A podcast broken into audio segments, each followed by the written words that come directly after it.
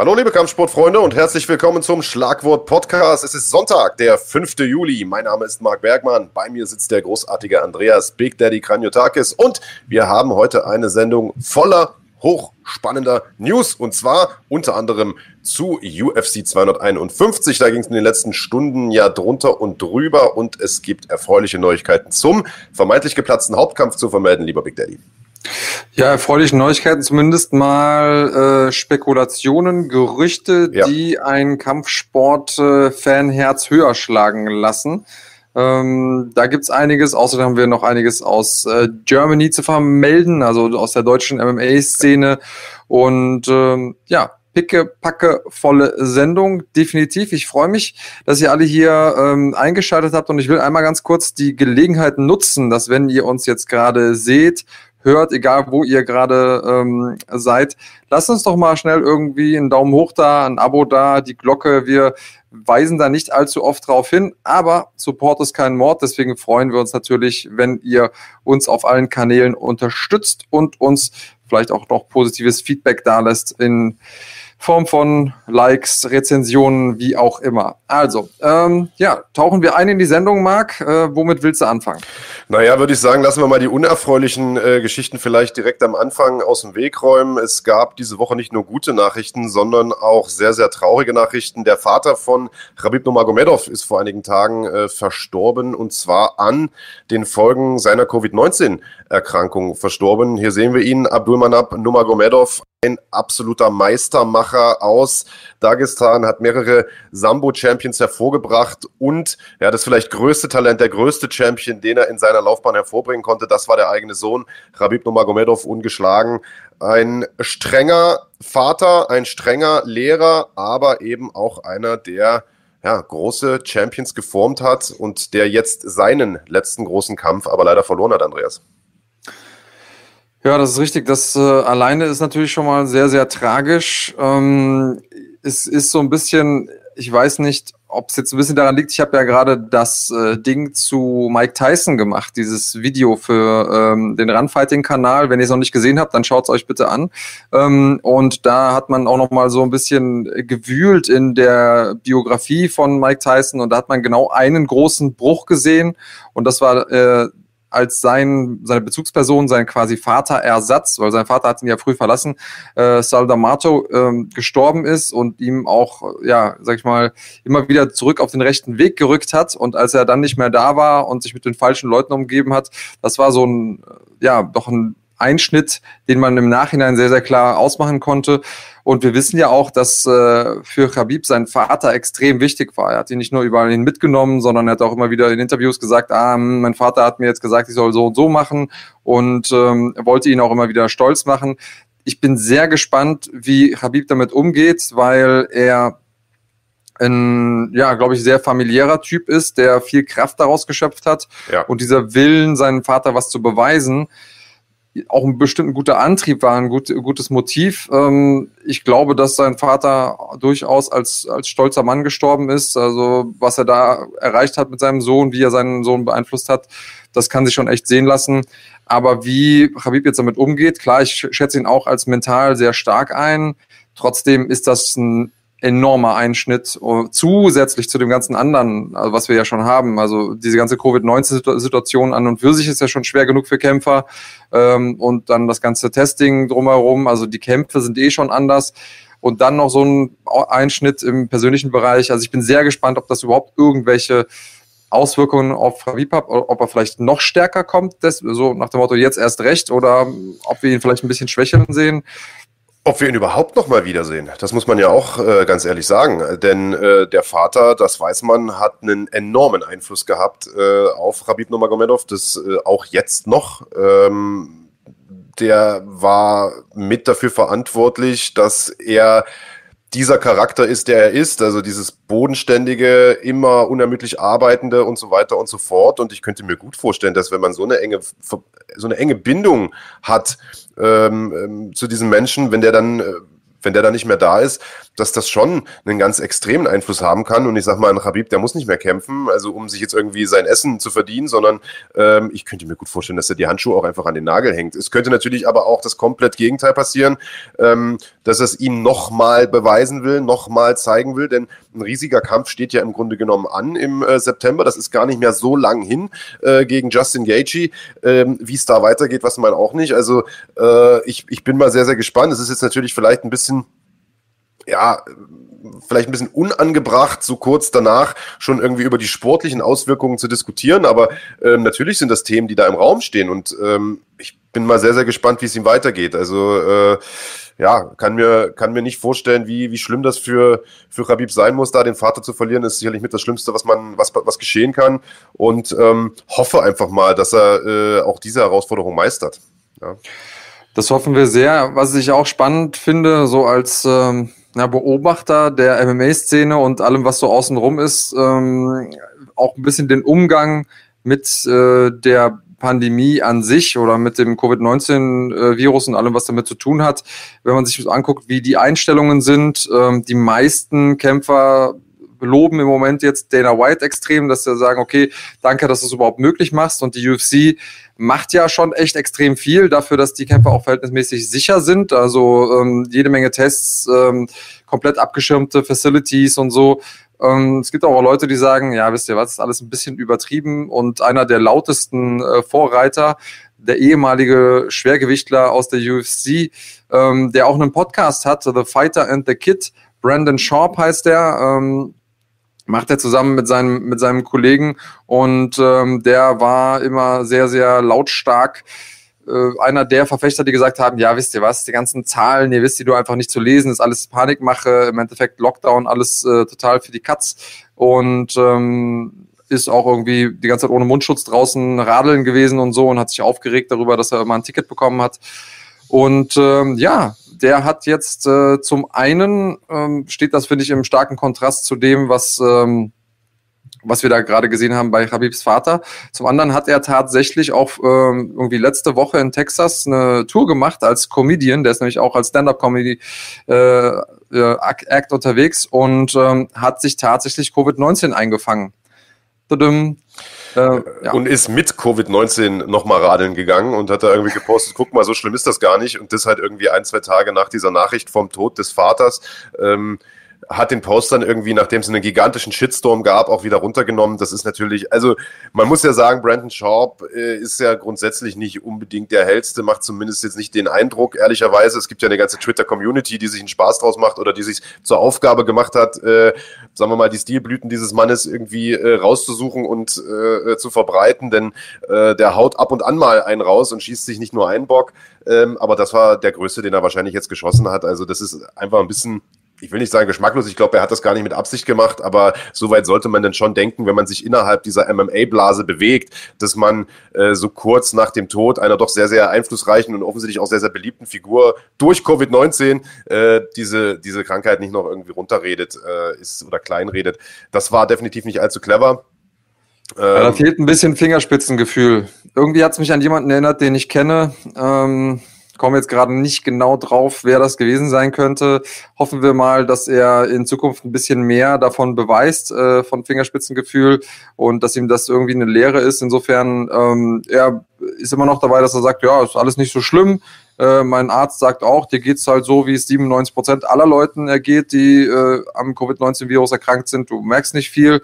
Ähm, ja, also nimmt das Ganze weiterhin ernst, ähm, denn Weiß nicht, ob er jetzt den ganzen Weg bis nach Florida geradelt ist, aber tatsächlich ähm, hat noch jemand anders, und das ja. ist, glaube ich, gerade so äh, die große News, die wir heute noch mitbesprechen müssen, noch jemand anders äh, einen positiven Test abgegeben und äh, das ist Gilbert Burns und das ist insofern relevant, wer es nicht mitbekommen hat, der sollte eigentlich nächste Woche oder ja am Samstag, kommenden Samstag um der, das Gold der UFC kämpfen und das wird natürlich dann nix. Richtig, der Kampf gegen äh, Kamaru Usman bei UFC 251, der ist leider geplatzt aufgrund eines positiven Covid-19-Tests. Darüber sprechen wir gleich, was das für Auswirkungen hat. Das werden wir gleich diskutieren, denn es wird wahrscheinlich ein anderer prominenter Weltergewichtler da in die Bresche springen und diesen Kampf vielleicht sogar retten.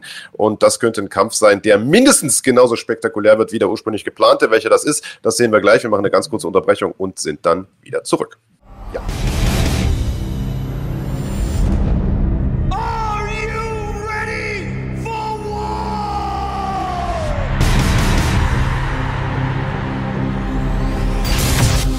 Fighting ist ab sofort auch auf YouTube.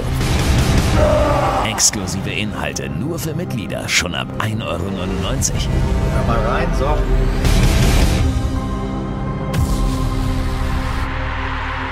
Erlebe Deutschlands größtes Kampfsportarchiv mit mehr als 100 Live- und Pay-Per-View-Events pro Jahr.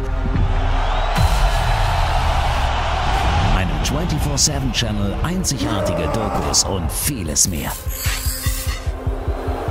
Werde jetzt YouTube-Kanalmitglied und genieße mit Ram Fighting die ganze Welt des Kampfsports.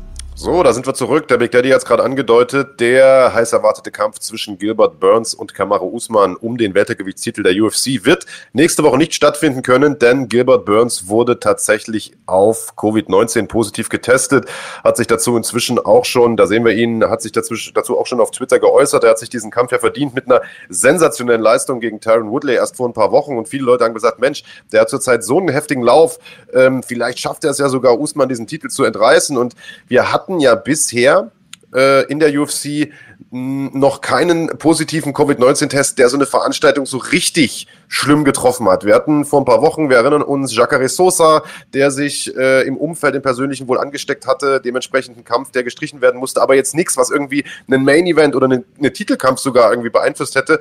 Ähm, jetzt hat es tatsächlich eine der bestbesetzten Veranstaltungen dieses Jahres erwischt, Andreas, und das ist natürlich erstmal ganz schön bitter. Ja, es ist auf der einen Seite bitter, auf der anderen Seite ist die Veranstaltung aber auch so geil gewesen, dass der eine Kampf natürlich schmerzlich vermisst wird und für nicht wenige Leute war das der Kampf, auf den sie sich tatsächlich am meisten gefreut haben. Aber da ist natürlich noch mal einiges mehr mit dabei. Wir gehen auch ähm, gleich noch mal so ein bisschen auf die Stories hinter den Matchups ein. Ähm, wer unsere Kampfanalyse und die damit entsprechenden Tipps äh, hören möchte, der muss am Donnerstag einschalten, wieder um 20 Uhr. Also wir werden jetzt heute über UFC 251, nachdem wir jetzt geklärt haben, na, wer ist denn da noch so äh, im Raum für Usman, äh, werden wir noch mal über die Storylines reden. Ähm, aber die Tipps gibt's wie gesagt, immer donnerstags um äh, 20 Uhr, wie ihr es kennt von uns äh, vor einer Fight Night. Und da geben wir dann auch für unser Tippspiel unsere äh, Sachen ab. Da bin ich schon mal sehr gespannt. Ähm, aber wir haben natürlich auch noch mit Alexander Volkanowski gegen Max Holloway ein Rematch, das sich sehen lassen kann. Piotr Jan gegen Josie Aldo kämpfen den Titel aus, der vorher Triple C gehört hat, äh, der zurückgetreten ist. Jessica Andrade gegen Rose Namajunas ein Rematch und so weiter und so fort. Also das ist schon eine Fightcard, wo man sagt, boah, wenn die jetzt einfach so von vornherein ähm, dagestanden hätte, dann hätte keiner jetzt irgendwie noch einen zusätzlichen Kampf vermisst. Aber dadurch, dass es natürlich so fett war und da drei Titelkämpfe äh, drin waren, muss man sagen, ja, schmerzt es schon und ähm, lass uns doch mal drüber sprechen. Also wer wird es jetzt sein, der gegen Kamaru Usman antritt? Wie wahrscheinlich ist, dass es das überhaupt zustande kommt? Und ähm, ja, was wäre das dann für ein Kampf? Naja, wir können ja mal von vorne anfangen. Also als diese äh, News rauskam, das war ja gestern im Laufe des Tages oder in, in der Nacht auf gestern, so muss man es ja eher sagen, war natürlich erstmal alle so ein bisschen am Boden zerstört, weil du, wie schon gesagt hast, das wäre der absolute Hauptkampf gewesen, da haben alle sich drauf gefreut. Dann hieß es, die UFC hat vor, diesen Kampf erstmal komplett ausfallen zu lassen und den nachzuholen in ein paar Wochen, sobald der äh, Gilbert Burns wieder eine Freigabe hat zu kämpfen. Und äh, das hätte man durchaus auch machen können. Du hast es gesagt, die Card auch ohne diesen Kampf hervorragend besetzt. Es wären immer noch zwei Titelkämpfe gewesen, ein sehr, sehr starkes Vorprogramm. Also im Prinzip hätte da keiner meckern können. Ähm, in der Zwischenzeit sind aber auch ganz andere Leute denn auf äh, Twitter wach geworden, wie das immer so ist, wenn ein Kampf platzt. Unter anderem Kobe Covington, äh, der sich zu Wort gemeldet hat. Ich weiß gar nicht, wir haben, glaube ich, seinen Kommentar von Twitter hier äh, auch irgendwie vorbereitet, der sagt, naja, äh, Kamaru, was glaubst du, wen sie anrufen? Äh, guess who they're gonna call? It ain't the Ghostbusters. Also es sind nicht, äh, es sind nicht die Ghostbusters. Nee, ähm, nee, nee.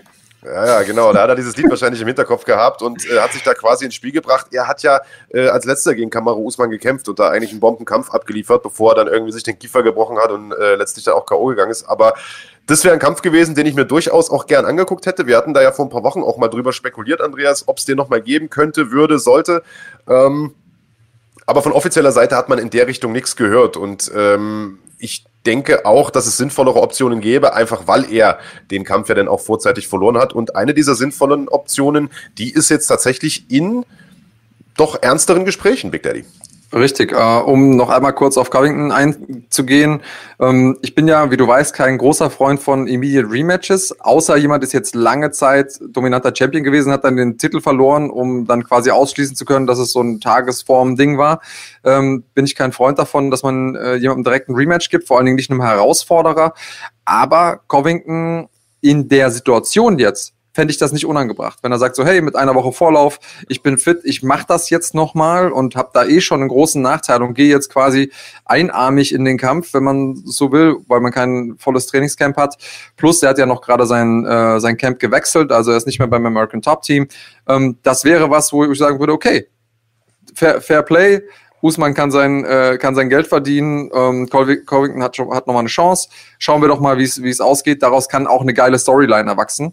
Aber ähm, was äh, vielleicht viele schon gar nicht mehr auf dem Schirm haben, weil der Media News Cycle dreht sich ja so schnell dieser Tage, ist, dass ein Mann, bevor eigentlich Gilbert Burns im Gespräch war für den Titelkampf gegen Usman, ähm, im Gespräch war, der ja sich dann irgendwann zurückgezogen hat, weil er gesagt hat, ja, ich verdiene hier einfach nicht genug Kohle und das ist niemand anderer als Street Jesus himself, äh, Jorge Masvidal, der ähm, ja jetzt absoluten Superstar-Status hat. Also ich würde sagen, er ist noch nicht ganz auf dem Level von Conor McGregor, aber er hat auf jeden Fall auch schon diese diese Aura und auch das das Benehmen eines Superstars.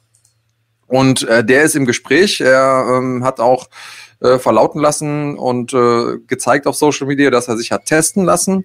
Ähm, und davor hat er irgendwie noch ein Bild ge gezeigt, wo er am Telefon ist und gesagt, ich bin gerade in Verhandlungen. Ähm, und ich kann mir vorstellen, dass er da jetzt einen relativ langen Hebel hat. Äh, die Kohle, die er vielleicht vorher nicht bekommen hat, ähm, jetzt zu bekommen, weil er sagt, okay, jetzt rette ich euch den Allerwertesten, Leute, das muss euch doch was wert sein wenn er fit ist und wenn er vielleicht so ein bisschen mit einem Auge auf sowas geschielt hat und in der Zeit, in der wir uns gerade befinden, in der es immer sein kann, dass es Ausfälle gibt um, und die Kämpfe sehr dicht beieinander sind.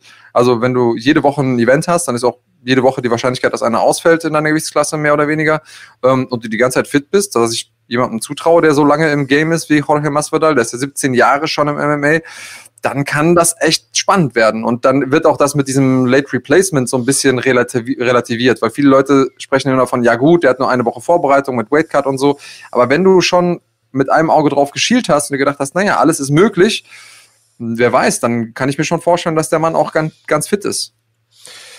Ja, also wir müssen jetzt halt erstmal abwarten, ob das tatsächlich zustande kommt. Denn ähm, man hört wohl aus dem Umfeld der UFC, dass die Verhandlungen da sehr, sehr weit fortgeschritten sind, dass beide Seiten es auch ernst meinen. Aber man kennt es ja von Kämpfern und das ist leider Gottes so ein Problem, ähm, dass sie da auf, auf Social Media erstmal den Kanal ganz, ganz weit aufreißen und dann ähm, Summen aufrufen, ähm, die einfach unrealistisch sind und äh, in der Regel auch nicht umgesetzt werden. Jetzt sagst du, der hat einen äh, langen Hebel. Klar, äh, eine Woche vorm Event, die UFC braucht einen neuen Hauptkampf. Ähm, aber die Frage ist, wie dringend braucht sie diesen Hauptkampf denn? Denn wir haben ja gerade darüber gesprochen, die Card steht eigentlich auch ohne diesen Weltergewichtstitelkampf sehr, sehr gut da. So ehrlich muss man sein.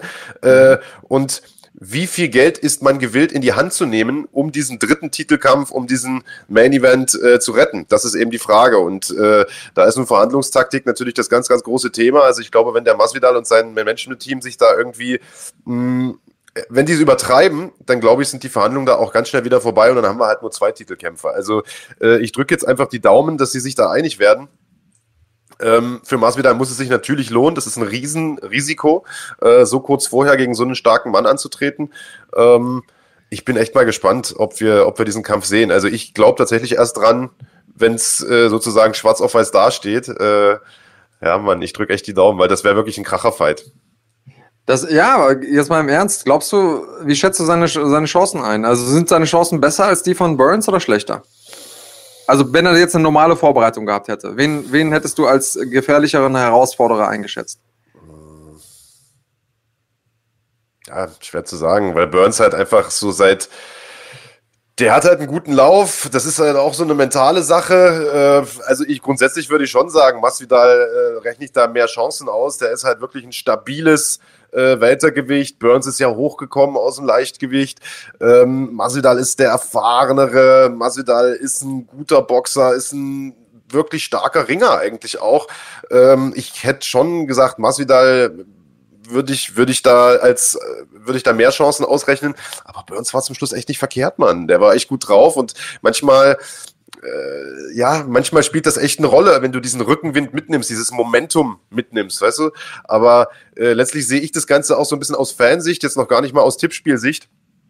Äh, und ich finde halt irgendwie beide Matchups auch einfach super cool. Und äh, ja, würde mich auf den Masvidal-Kampf schon freuen. Ähm, aber es ist ja eh eine hypothetische Frage, weil ein volles Trainingslager hat er halt nicht. Äh, und ich glaube ehrlicherweise auch nicht unbedingt, dass er sich da jetzt so auf, auf Verdacht vorbereitet hat. Also zumindest nicht 100 Prozent. Ähm, ja, lassen wir uns mal überraschen, Alter. Ich hoffe jetzt einfach nur, dass dieser Kampf zustande kommt. Das wäre das wär wirklich legendär nächste Woche. Was denkst du? Tja, ich, ich finde es schwer einzuschätzen. Also ich glaube, dass Usman ein richtig, richtig guter Champion ist. Ähm, ich glaube aber auch, dass er schlagbar ist. Also ich glaube nicht, dass er ein GSP John Jones Champion ist, der da oben sitzt und im Prinzip fast unantastbar wirkt, wenn man noch drei, vier Kämpfe vorspult, sondern ich kann mir schon vorstellen, dass der auch den Titel irgendwann demnächst wieder abgibt. Ich finde beide, also sowohl ähm, Burns als auch Masvidal hätten realistische Chancen sportlich gesehen bei entsprechender Vorbereitung und so weiter und so fort. Ähm, ich glaube, dass Usman, äh, und das darf man ja nicht vergessen, Usman hat ja ebenfalls äh, die Situation, dass er sich theoretisch neu einstellen muss. Und wir ähm, sehen es auch, ihr, ihr seid gut informiert hier. Ähm, ihr schreibt das äh, hier in den Chat. Und ja, der Kollege Ariel Halwani hat berichtet, Usman saß jetzt gar nicht im Flieger auf dem Weg zu Fight Island oder äh, Yas Island. Ähm, und das kann man, kann natürlich was bedeuten, muss aber nicht. Kann auch sein, dass er einfach sagt so, hey, ich fliege nur dann, wenn ich auch safe einen Gegner habe und äh, fliege dann irgendwie nochmal separat in einem privaten oder so.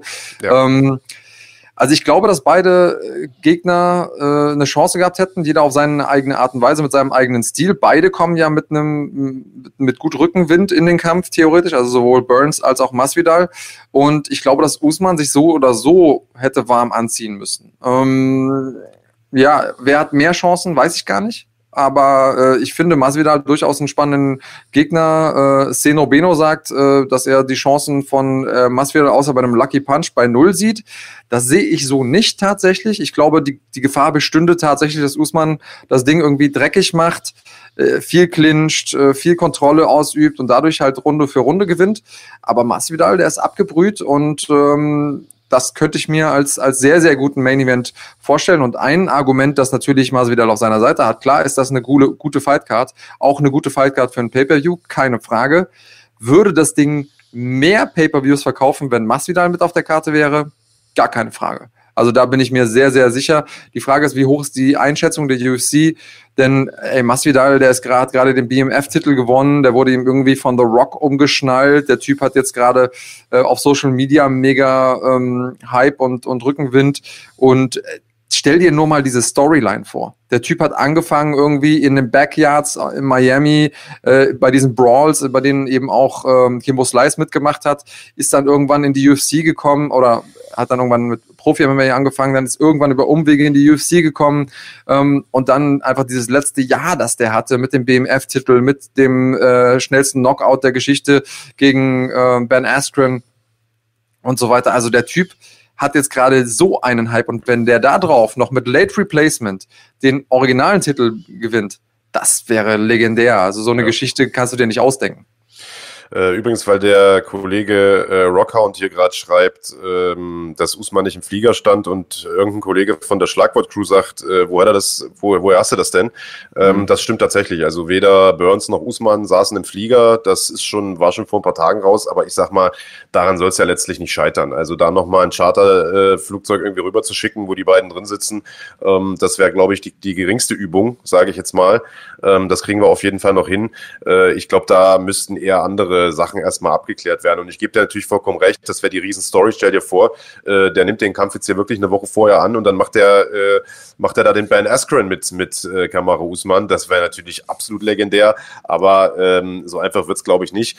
Wir gucken mal. Also ich äh, bin, bin sehr, sehr gespannt, wie sich das da entwickelt und würde mir natürlich total wünschen, dass es diesen Kampf gibt. Aber sollte es ihn nicht geben, und das hast du ja vorhin gerade schon angedeutet, Andreas, dann haben wir da noch eine ganze Menge anderer Kämpfe, über die es lohnt zu sprechen und die äh, ebenfalls total spannende Storylines bieten, denn äh, was? Andere Frage, sorry, bevor, wir, bevor wir weitergehen.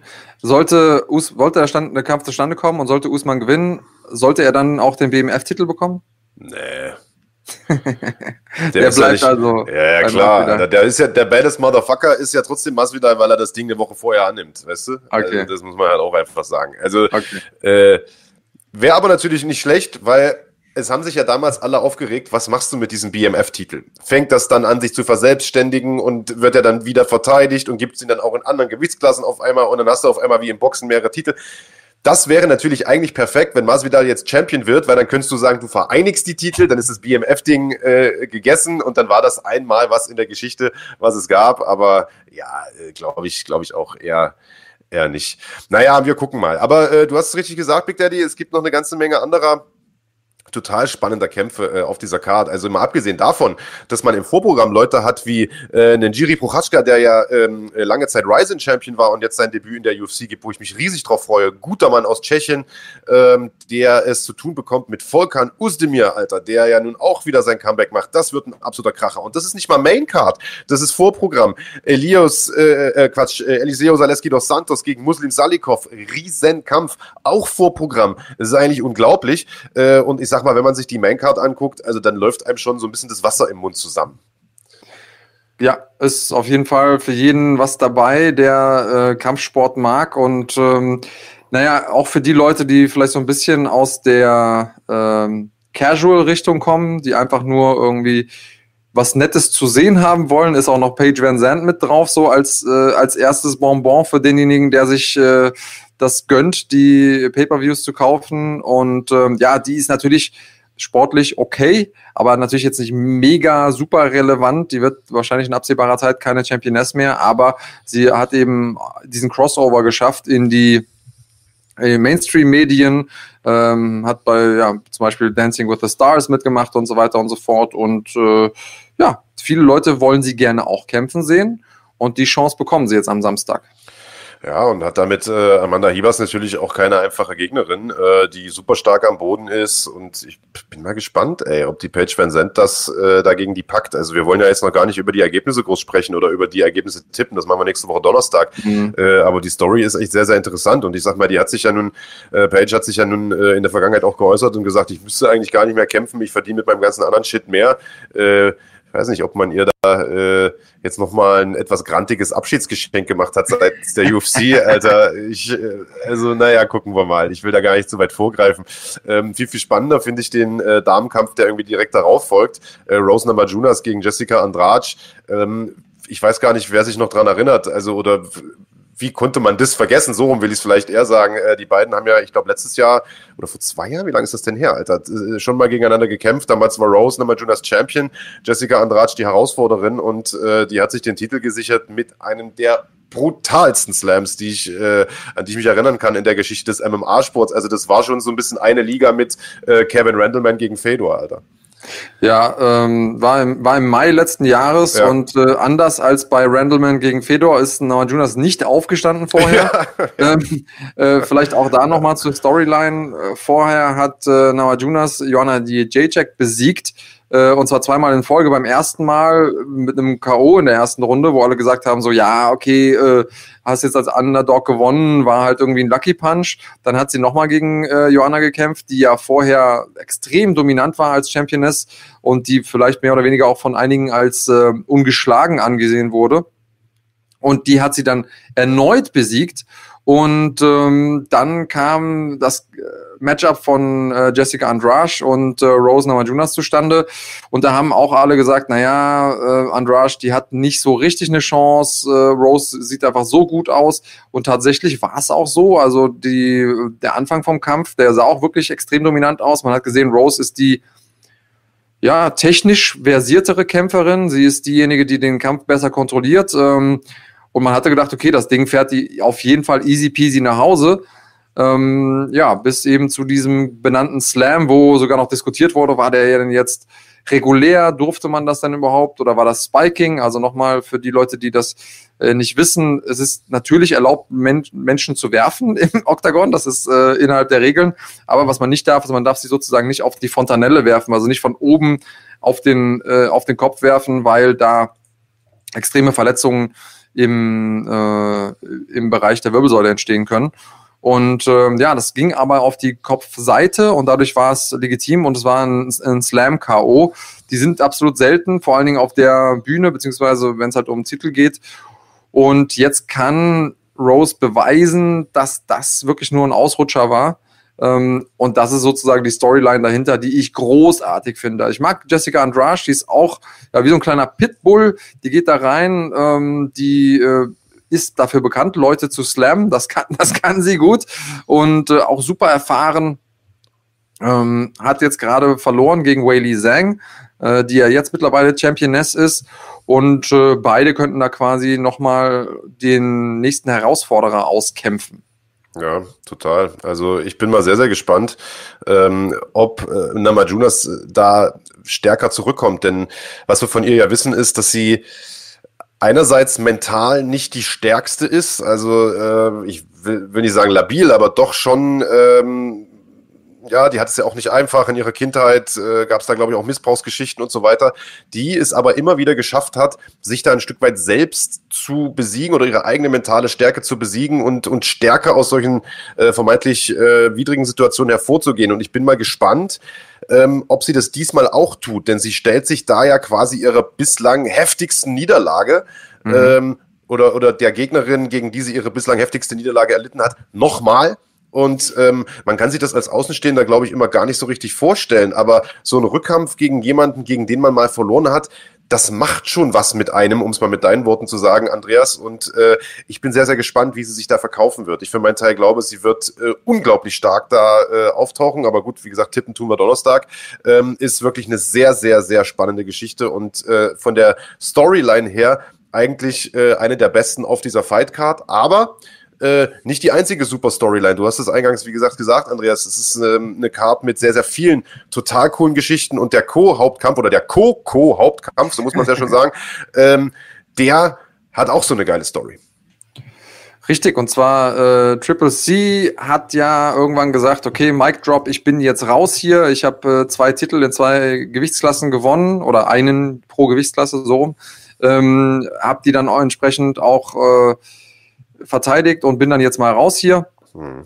Ähm, dann haben wir aber eine Gewichtsklasse, die extrem gut besetzt ist im Bantamgewicht und äh, jemanden, der sich schon die ganze Zeit aufgezwungen hat als Titelherausforderer, der ja, also nicht so ganz so viel Liebe abbekommen hat äh, von der UFC, aber mittlerweile klar ist, okay, der muss das Ding machen äh, mit Piotr Jan und äh, der wird jetzt um den Titel kämpfen gegen ja, einen der ganz, ganz großen, auch wenn wir vielleicht den Begriff manchmal inflationär verwenden, hier ist er angebracht, äh, Jose Aldo, Jose Aldo, wie auch immer.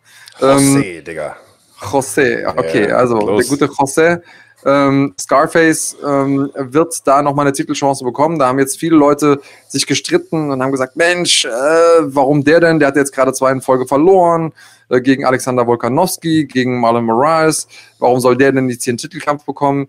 Ich finde diesen Kampf großartig. Wie ja. geht's dir damit? Ja, absolut, total, Mann. Und ich sag mal, jeder, der sagt, äh, Jose Aldo hat diesen Titelkampf nicht verdient, der soll sich einfach nur verpissen. Ich meine, der Mann hat über Jahre ja, also wirklich über, und wenn ich sage Jahre, meine ich nicht zwei Jahre oder so, sondern ich meine zehn, zwölf Jahre ähm, dieses verdammte Federgewicht regiert äh, und ist also hat Schlachten geschlagen, an die man in, in, in vielen, vielen Jahren noch denken wird. Und der hat halt auch keine Pflaumen gekämpft, sondern der hat damals die Uriah Fabers und wie sie nicht alle heißen, äh, weggehauen. Und klar, also über die letzten Jahre wurde der immer so ein Stück weit abgeschrieben, so nach dem Motto, ah, Ozzy Aldo, der ist jetzt alt und seine Zeit ist vorbei. Aber wenn man mal guckt, gegen wen der verloren hat, also hör mir auf, Alter, der hat gegen die absoluten Top-Leute verloren und hat aber auch Top-Leute nach wie vor noch geschlagen. So ehrlich muss man halt auch mal sein. Und äh, also äh, klar, gibt's auch andere in dieser Gewichtsklasse, die einen Titelkampf verdient hätten, aber die UFC ist halt auch einfach mal ein Geschäft und du musst, äh, du musst, du musst prestigeträchtige Kämpfe anbieten, gerade wenn du sagst, du hast hier sowas wie Fight Island und äh, machst da die erste Veranstaltung, um dieses, dieses Fight Island sozusagen einzuweihen. Da brauchst du halt, also da kannst du nicht mit Piotr Jan gegen, äh, was weiß ich, Alter, Marlon Moraes kommen oder so.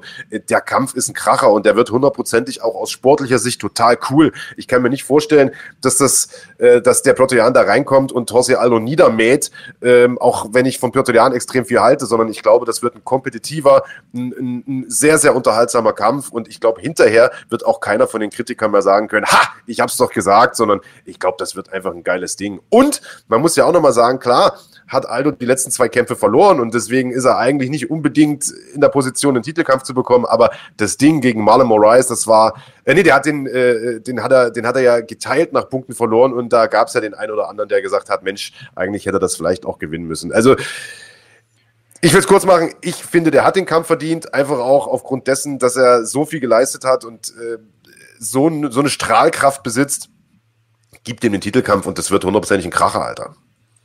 Ja, genau. Und ich bin ja auch immer der Meinung, ähm, dass, äh, dass so ein Titelkampf einen gewissen Glanz braucht, eine gewisse Story braucht. Vor allen Dingen, wenn man jemanden hat wie Piotr Jan, der in den USA jetzt nicht so unglaublich gut andockt beim Mainstream-Publikum, dem muss man schon gegen jemanden kämpfen lassen, wenn es um Titel geht, der äh, bekannt ist bei den Fans, damit ja. die dieser Glanz im Falle eines Sieges dann auch wirklich auf ihn übergehen kann. Dann kann man immer sagen, okay, das ist der, der Jose Aldo geschlagen hat. Ähm, ja, deswegen für mich geht der Kampf vollkommen in Ordnung. Wir haben das Bantamgewicht ist wirklich ein absolutes Haifischbecken. Marlon Moraes ist da gerade auf der Eins noch als Herausforderer. Dann Aljamain Sterling, der gerade extrem gut aussah. Oh ja. Dahinter haben wir noch Cody Garbrandt, Corey Sandhagen. Also richtig, richtig gut besetzt. Da kann man noch weitermachen. Die Gewichtsklasse, da werden wir noch viel Spaß mit haben. Aber ähm, auf den Kampf hier freue ich mich auf jeden Fall. Ja. Und sehr. guck mal, also alle Ähm, ich gucke mal ganz kurz, äh, was ihr hier so sagt. Ähm, also Bad Liga schreibt hier in den Kommentaren, ähm, dass äh, der Typ rechts leider nicht weiß, wovon er redet. Ähm, äh, ich glaube, mit dem alten Typen bist du gemeint, Marc. Ähm, und ist, äh, also also ist nicht der Alte, der Typ weiß nicht, was er redet. Ich glaube, der hat einfach nur falsch verstanden, was ich gesagt habe, der Kollege. Der dachte, ich will wahrscheinlich äh, den, den Aldo da schlecht reden. Ja, Bad Liga, mal richtig zuhören. Also worauf ich hinaus wollte, ist, es gibt ja diese Leute, die sagen... Ähm, nee, nee, oh, er meinte, Aldo ist nicht mehr so gut wie damals, hat er unten geschrieben und das hat er nicht verdient, diesen Kampf. Also. Ach so, meint er. Kannst du das nachvollziehen? Nee, kann ich überhaupt nicht. Habe ich ja gerade auch schon ausgeführt. Und ich sag mal, wenn, also alle Leute, die sagen, also Aldo ist nicht mehr der Alte. Ey, guck dir mal die, die Niederlagen, die der hatte, Alter. Gegen Max Holloway, Alter. Gegen Alexander Wolkanowski. Was willst du mehr, Alter? Und hat aber Leute wie Renato Moicano und Frankie Edgar und ach, ich will es gar nicht aufzählen, Alter. Also der ist definitiv noch an der Spitze unterwegs. Und ähm, jetzt versuche ich den Satz mal zu Ende zu bringen. Ich hoffe, ich fliege ja nicht wieder raus und täglich grüßt das Murmeltier. Äh, alle, die sagen, aus sportlicher Sicht müsste aber der Aljamain Sterling und aus sportlicher Sicht müsste aber der und der. Ich will dir mal eins sagen. Äh, Peter Jan oder Piotr Jan hat diesen Kampf ja definitiv verdient und jetzt stellt euch mal vor, der haut den Aldo da weg in der ersten Runde. Der Typ ist ein Superstar von heute auf morgen, das verspreche ich euch. Und jetzt stellt euch vor, der hätte einen Kampf gegen Marlon Moraes und haut den weg. Ja, kann man machen, ne? Aber was wäre denn der größere Impact für einen Piotr Jan, Alter? Für den wäre das doch auch riesig. Und wenn du den fragst, gegen wen hättest du lieber gekämpft? Gegen Marlon Moraes oder gegen Jose Aldo? Äh, ich glaube, da braucht der Typ nicht zweimal überlegen. Also der Kampf ist aus meiner Sicht schon gerechtfertigt, aber das ist ja das Schöne am MMA-Sport, wir haben was zu diskutieren, es streiten sich die Geister dran. Ich staune, dass wir beide hier mal einer Meinung sind, Big Daddy. Ähm, ja, das ist äh, selten tatsächlich, ja. aber ich glaube, langsam äh, hast du verstanden, wie der Hase läuft und ich konnte dich einfach ein bisschen bekehren. In einigen Sachen zumindest. Hm, na klar. Bad Liga ist auch ein bisschen zurückgerudert hier, sagt jetzt. Die Qualität ist nicht mehr die gleiche. Ja, gehört auf die Spitze, stimmt, aber auf der unteren Spitze.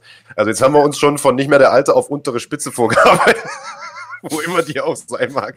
Ähm, gucken wir mal. Äh, wir sprechen uns nächste Woche Sonntag. Äh, da werten wir das Ganze ja dann äh, sowieso aus. Und äh, wenn wir dann irgendwie den neuen Bantam-Gewichts-Champion haben, der Jose Aldo heißt, dann stehe ich hier ohne Hose. Ja, ja, und wir, und, und wir, sprechen, wir beide sprechen uns auf jeden Fall nochmal am Donnerstag, weil da werden nämlich Tipps abgegeben. So und ich es. bin so gespannt, ich was auch, du sagst. Ich auch. Also lange nicht mehr so gespannt gewesen wie auf diese Karte, muss ich ganz ehrlich sagen. Denn wir hatten ja nun in der Vergangenheit, Big Daddy, äh, in den letzten Wochen wirklich total viele geile Veranstaltungen, aber eben keine, wo dich im Vorfeld schon die Namen so gekitzelt haben wie jetzt. Und ich bin mal richtig gespannt, was du da tippst. Ich hoffe, wir haben nicht wieder so ein Ding, wo wir irgendwie von fünf Kämpfen fünf, fünf gleich tippen oder so. Aber wir gucken mal. Ähm, was wollte ich sagen? Achso, Jose Aldo, Piotr Jan, machen wir einen Haken dran. Also ist ein geiler Kampf. Jeder, der den Scheiße findet, soll ihn sich nie angucken. Äh, aus meiner Sicht ist das Ding cool. Äh, und für alle, die den Kampf scheiße finden, gibt's ja immer noch andere Kämpfe auf der Card, unter anderem den Co-Hauptkampf, Co-Hauptkampf muss ich mal reinziehen, Alexander Volkanowski gegen Max Holloway und äh, auch das ein Rückkampf, ein Immediate Rematch, lieber Big Daddy, die du ja nicht unbedingt magst. Wie stehst du denn zu dem hier? Ähm, ich muss sagen, ich find's geil. Ja, oh, also auch wenn ich mir da im Prinzip untreu werde in, in meiner Aussage, dass ich äh, kein Freund von äh, Immediate Rematch. Aber Wollte ich gerade ja auch sagen, weil da hast du schon zwei, zwei gut geheißen. Ja, aber ich habe ja Sendung. auch, ich hab's ja auch gerade eingeschränkt, denn Ja. Max Holloway ist einer von diesen, also er heißt ja nicht umsonst Blessed, ist einer von den Leuten, die einfach extrem gut ausgesehen haben, ähm, der in seiner Gewichtsklasse ungeschlagen war seit 2014. Ähm, hatte zwar jetzt noch eine Niederlage eingefahren letztes Jahr im April äh, gegen Dustin Poirier, war aber nicht in seiner Gewichtsklasse ähm, und hat danach nochmal gegen Frankie Edgar gekämpft und gewonnen. Ähm, der Typ ist auf jeden Fall ein ganz, ganz eigener Typ Kämpfer, super spannend, super dominant gewesen. Und äh, Volkanowski hat einen Bombenkampf abgeliefert gegen ihn, muss ich sagen. Ähm, ich glaube trotzdem, dass man gesehen hat, dass Holloway da alles andere als äh, chancenlos war. Und ich bin einfach extrem gespannt, wie zwei Leute, die so weit an der Spitze sind, die äh, so große Meister ihres Fachs sind, sich neu einstellen auf den Gegner, den sie schon kennen. Also wir haben Max Holloway, jemanden, der sehr, sehr gut instinktiv kämpft, der auch ein relativ gutes, aber unbekanntes Team hinter sich hat. Ähm, und dann haben wir ähm, mit äh, Alexander Volkanowski jemanden, der von City Kickboxing kommt, ähm, die jetzt unglaublich viele gute Kämpfer produziert haben in der letzten Zeit. Und es ist einfach für mich auch eine Frage, wie gehen jetzt quasi die Teams damit um? Wie werden die taktisch eingestellt sein? Wer ist in der Lage, den Gameplan durchzuführen? Also das ist für mich so ein so ein Schachmatch irgendwie in der ähm, in der späten Phase und deswegen finde ich das so geil. Ja, also ich äh, muss sagen, ich bin ja kein Gegner von diesen Immediate Rematches, ganz im Gegenteil, ich finde es eigentlich cool. Ich finde es in dem Fall nicht so cool, äh, weil ich den ersten Kampf schon sehr, sehr eindeutig fand, ehrlicherweise. Also Volkanowski sah da ja wirklich bestechend aus, Alter. Und ähm, du hast es gerade gesagt, äh, Holloway wirkte da nicht chancenlos. Also gut, das nicht, aber er wurde schon doch sehr, sehr stark dominiert, ehrlicherweise. Und ich äh, bin gar nicht so zufrieden mit dem Kampf, aber freue mich irgendwie trotzdem drauf, weil ich beide einfach gern kämpfen sehe und hoffe, ähm, dass dieser zweite Kampf anders abläuft als der erste. Also wenn er genauso abläuft wie der erste, dann ist wirklich echt schade und dann ist es auch kacke, dass sie das angesetzt haben. Wenn es jetzt im Nachgang so ist, dass das, äh, also ich glaube, Volkanowski wird auch wieder gewinnen, ehrlich gesagt, aber gut, da, dazu nächste Woche mehr. Vielleicht ist das ja auch nur, äh, um dich auf die falsche Fährte zu locken und ich tippe am Ende was anderes. Mal gucken. Ähm, aber ähm, ich glaube schon, dass der Kampf knapper wird als der erste. Zumindest hoffe ich das einfach mal. Und auch hier haben wir das gleiche Problem wie bei Piotr Jan gegen Jose Aldo aus meiner Sicht. Du hast im Moment äh, auf den darauffolgenden Rängen zwar einen Haufen gute Kämpfer, aber einfach keinen mit so einer Strahlkraft wie Max Holloway. Also du hast da einen Sabit, äh, der da wartet, du hast da äh, im weitesten Sinne noch einen, einen Korean Zombie und so weiter. Aber äh, das sind halt keine Max Holloways. Und wenn du halt so eine richtig fette Karte an den Mann bringen willst und sagst, hier ist Fight Island, guckt mal alle her, äh, dann brauchst du natürlich zwei absolute Namen. Äh, und das sind aktuell die zwei größten Namen. Und ich glaube, das ist auch so ein bisschen der Grund, warum man den Kampf dann am Ende gemacht hat. Ähm, ich finde es gut, dass Holloway seinen Rückkampf bekommt. Ich meine, der hat ja nun jahrelang auch gute Leistung gebracht. Der hat sich das irgendwo auch ein Stück weit verdient. Ich hoffe nur, ähm, er liefert denn auch ab. Das will ich damit sagen. Ähm, das bleibt zu hoffen, weil wenn er das nicht macht, dann ist klar, okay, in einer anderen Gewichtsklasse hm, hat er jetzt schon mal verloren. Da ist also die große Hoffnung, dass er da nochmal durchstartet, nicht so groß. Gegen den aktuellen Champion hat er dann auch zweimal verloren. Dann könnte das durchaus so ein Scheideweg für ihn sein, wo man nicht so richtig weiß, wohin mit ihm. Die Gewichtsklasse an sich finde ich mega spannend gerade. Du hast ja Sabit angesprochen, der soll jetzt gegen Jair Rodriguez kämpfen. Was für ein Matchup, mega geil. Und dann haben wir äh, äh, Chen Sang Young, den Korean Zombie, der äh, gegen Brian Ortega kämpfen soll. Die beiden können sich auch auf den Tod nicht ausstehen. Also das sind zwei Matchups, die eventuell auch die nächsten Contender unter sich entscheiden könnten. Ähm, trotzdem freue ich mich, dass dieser Kampf jetzt äh, zusammen, äh, zustande gekommen ist im Federgewicht. Und äh, ihr seid hier schon kräftig am Diskutieren, wer das Ding denn wohl gewinnen wird. Ähm, ich glaube nämlich auch, was äh, Mirko Moskufo hier schreibt, ich glaube auch, dass der, der Kampf nicht so laufen wird wie der erste Kampf. Ähm, ob das bedeutet, dass äh, Max Holloway das Ding gewinnt, das weiß ich nicht, aber ich glaube trotzdem, dass wir einen anderen Kampf sehen werden, weil die beiden sich halt schon kennen, weil die unterschiedlich eingestellt sein werden. Und deswegen ist es für mich doch durchaus spannend. Und klar, wenn danach aufgeräumt ist dahinter, also da wird ja nochmal die Rangliste gut durchgewirbelt, äh, wenn Rodriguez gegen ähm, Magomed Sharipov gekämpft hat und Ortega gegen Chen Sang Yang und dann haben wir bestimmt derjenige, der dominanter gewinnt von diesen beiden Kämpfen. Der sollte dann der nächste Herausforderer sein, denke ich. Aber jetzt freuen wir uns erstmal auf den Samstag, denn ich glaube, egal wer das Ding gewinnt, das wird auf jeden Fall ein knaller Kampf.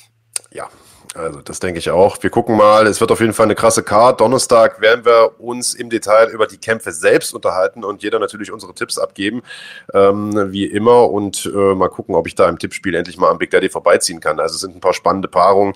Wie gesagt, unsere Tipps gibt's am Donnerstag. Wir machen jetzt erstmal eine ganz kurze Unterbrechung und dann ähm, schauen wir, was es noch so Neues gibt aus der Welt des MMA und Kampfsports insgesamt. Denn es gibt, so viel kann man schon mal sagen, aller Wahrscheinlichkeit nach oder mit ziemlicher Sicherheit einen neuen deutschen Kämpfer in der UFC. Wer das ist, das verraten wir gleich. Außerdem gibt es Neuigkeiten zu Glory, denen es wohl angeblich finanziell gar nicht mal so gut geht. Die selbst haben jetzt dementiert. Auch dazu gleich mehr nach einer ganz, ganz kurzen Pause. Bis gleich.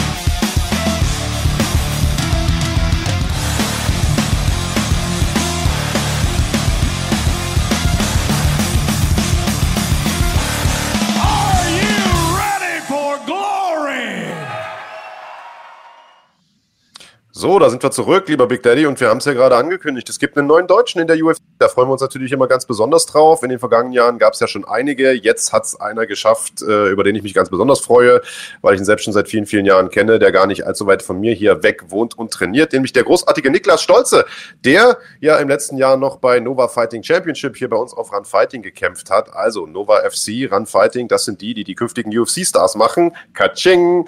äh, und ähm, der wird äh, tatsächlich in äh, ein paar Wochen sein UFC-Debüt feiern und zwar auch auf Fight Island auf derselben Card, auf der auch der großartige Peter Sobotta kämpfen wird, nämlich in der Nacht auf den 26. Juli und äh, trifft dabei im Vorprogramm auf Ramazan Emeyev. Hier sehen wir ihn, Niklas Stolze, das war bei äh, Nova FC, glaube ich.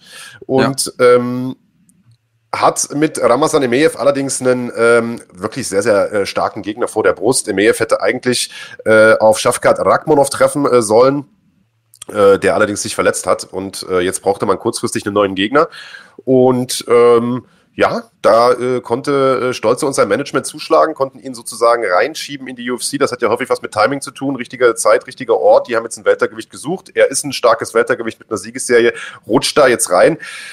Hat natürlich eine harte Aufgabe vor der Brust, Big Daddy. Hier sehen wir mal noch äh, ein paar Highlights von ihm. Hier kämpft er gerade bei Nova gegen Omar Jesus Santana.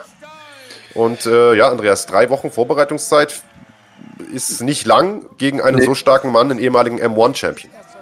Richtig, also äh, vielleicht das nochmal kurz zum Gegner gesagt. Äh, Ramazan Emeev, der war bei M1 schon ein ganz, ganz großer, hat da auch sehr, sehr gut äh, performt, hat irgendwie von 2010 bis heute, also in den letzten zehn Jahren, nur zwei Kämpfe verloren.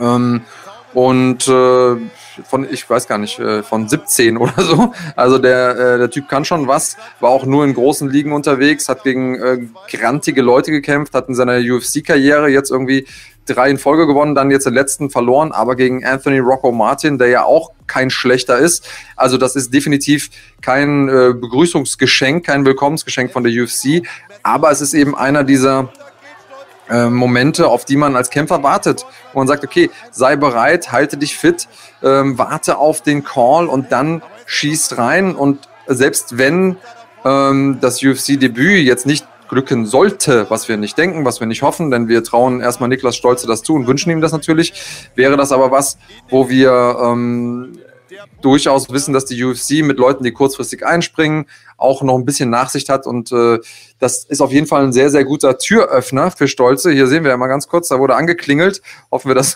dass sowas nicht äh, passiert im, äh, im ersten UFC-Kampf. Aber Stolze ist ein brandgefährlicher Typ, ähm, hat zwölf Kämpfe gewonnen in seiner Karriere, äh, vier davon durch K.O., fünf durch Submissions hat äh, drei zwar verloren, aber die alle über die Punkte. Also sehr, sehr schwer zu finishen, sehr, sehr äh, tougher Typ. Und das Schöne ist, ähm, Peter Sobota kämpft ja auf derselben Karte und er hat sich mit Peter zusammen vorbereitet. Also er ist extra ähm, nach Baling gefahren, hat da äh, bei Peter im Camp mitgewirkt, hat ihm geholfen, sich vorzubereiten. Das heißt, der ist auch gerade scharf, der kann jetzt nochmal so ein bisschen was drauf machen. Gewicht sollte auch stimmen. Und äh, insofern ist das ein sehr, sehr gutes Timing. Und ich glaube, das ist auch ein gutes Argument gewesen für die UFC, zu sagen, hey, guck mal, der trainiert doch hier gerade mit jemandem, der auf der exakt selben Karte kämpft, äh, der ist eh gerade fit, ähm, der kann vielleicht auch noch selbes Betreuerteam mitnehmen. Auch das ist ja vielleicht so ein Ding, weil auch die müssen akkreditiert werden, auch die müssen irgendwie getestet werden und so weiter und so fort. Also ich glaube, da war einfach die Zeit günstig und ich freue mich, für Niklas wirklich sehr. Ist einer der äh, Leute, die, wenn ich gefragt wurde, so, hey, wen siehst du denn in absehbarer Zeit? Wer sollte denn in die UFC? Ähm, da habe ich es mir auch für ihn mit am meisten gewünscht, weil er auch äh, echt einfach ein super sympathischer Kerl ist. Äh, zockt nebenbei noch auf Twitch und so. Das ist ja sowieso immer was, was mir sehr sympathisch ist. Äh, wir Zocker unter uns äh, müssen uns ja auch supporten, ähm, aber er ist halt auch ein geiler Kämpfer, vor allem. Ja, guter Standkämpfer vor allen Dingen, kommt ja aus dem Kickboxen und ich sag mal, es äh, sprechen eine Reihe von Dingen tatsächlich für äh, Niklas. Also wir haben den Kampf da gerade gesehen. Jetzt kann man sagen, oh, das war jetzt nicht unbedingt ein Highlight. Er hat da irgendwie ganz schön kassiert. Aber äh, man muss sagen, dass das eine Vorbereitung war, die für ihn extrem schwierig war, in der er selbst verletzt war, wochenlang nicht trainieren konnte, der Gegner ein paar Mal auch gewechselt hat und so. Äh, ich will sagen, das ist einer, der mit kurzfristigen Änderungen und mit Widrigkeiten umgehen kann, äh, der das in der Vergangenheit bewiesen hat. Das heißt, äh, das spricht schon mal für ihn bei so einer Short Notice, Late Replacement Geschichte. Und du hast es gesagt, er bereitet sich gerade mit Peter Sobotta vor, was natürlich an sich schon mal äh, super gut ist, äh, was aber vor allen Dingen auch dahingehend gut ist, dass ähm, dieser Kampf da in, äh, in Abu Dhabi natürlich ganz besondere Herausforderungen äh, nochmal stellt an die Kämpfer, denn ähm, das wird zur besten Sendezeit in den USA übertragen. Das heißt, Ortszeit kämpfen die irgendwie morgens 8 Uhr oder 7 7 Uhr oder wie auch immer. Und das ist natürlich total ungewohnt für einen Kämpfer, die es ja eigentlich gewohnt sind, ihre Spitzenleistung abends 22, 23 Uhr, wie auch immer zu bringen. Ähm, dementsprechend wird natürlich auch das Training dort angepasst, könnte ich mir vorstellen. Zumindest sollte das so sein. Und äh, ich will sagen, äh, Stolze geht diesen geänderten Rhythmus ja auch schon seit Wochen weg, seit, äh, mit, seitdem er äh, Sobotta da äh, in Baling unterstützt. Ähm, das heißt, er ist nicht nur in einem Trainingslager, sondern er befindet sich in einem an die Verhältnisse in Abu Dhabi mehr oder weniger angepassten Trainingslager. Und auch das spricht natürlich für ihn. Ähm, dementsprechend gucken wir mal. Also wir werden natürlich versuchen, ihn jetzt hier in den nächsten Tagen auch nochmal vor die Kamera zu zerren. Ähm, vielleicht vielleicht ähm, sagt er ein, zwei äh, Töne mal dazu. Ähm, gucken wir mal. Genau. Wir haben eine Reaction von ihm, höre ich gerade aufs, aufs Ohr. Dann äh, hau mal raus.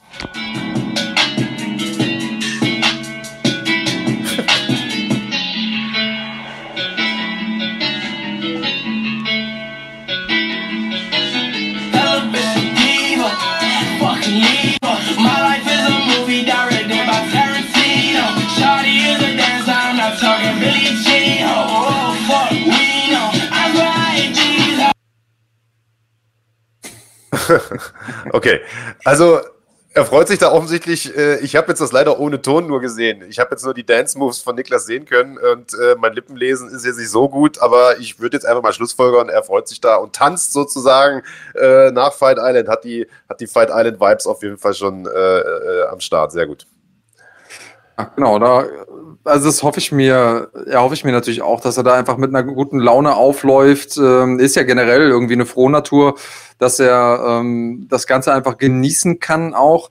Ich weiß, dass äh, ich habe jetzt heute Morgen noch mit ihm geschrieben, er ist gerade auch so ein bisschen im Stress, weil Viele wissen das natürlich nicht. Ähm, die UFC ist nicht nur die größte Liga der Welt, sondern die erwarten auch ein bisschen mehr von ihren Kämpfern. Nicht mhm. nur leistungsmäßig im Oktagon, sondern die müssen auch ein paar Sachen anbringen, die man bei anderen Veranstaltungsreihen nicht so braucht. Also zum Beispiel verschiedene medizinische Tests, die werden umgangssprachlich die Medicals genannt. Das äh, dauert schon mal, je nachdem, wenn man das nicht äh, gebündelt macht, schon mal ein paar Tage, weil da sind Augentests dabei, du brauchst einen CAT-Scan von deinem Gehirn, also so ein, ähm, so ein MRT von deinem Gehirn, damit da eben keine Gerinnsel sind, die platzen können. Ähm, also musst verschiedene Bluttests abgeben, Urintests und so weiter und so fort.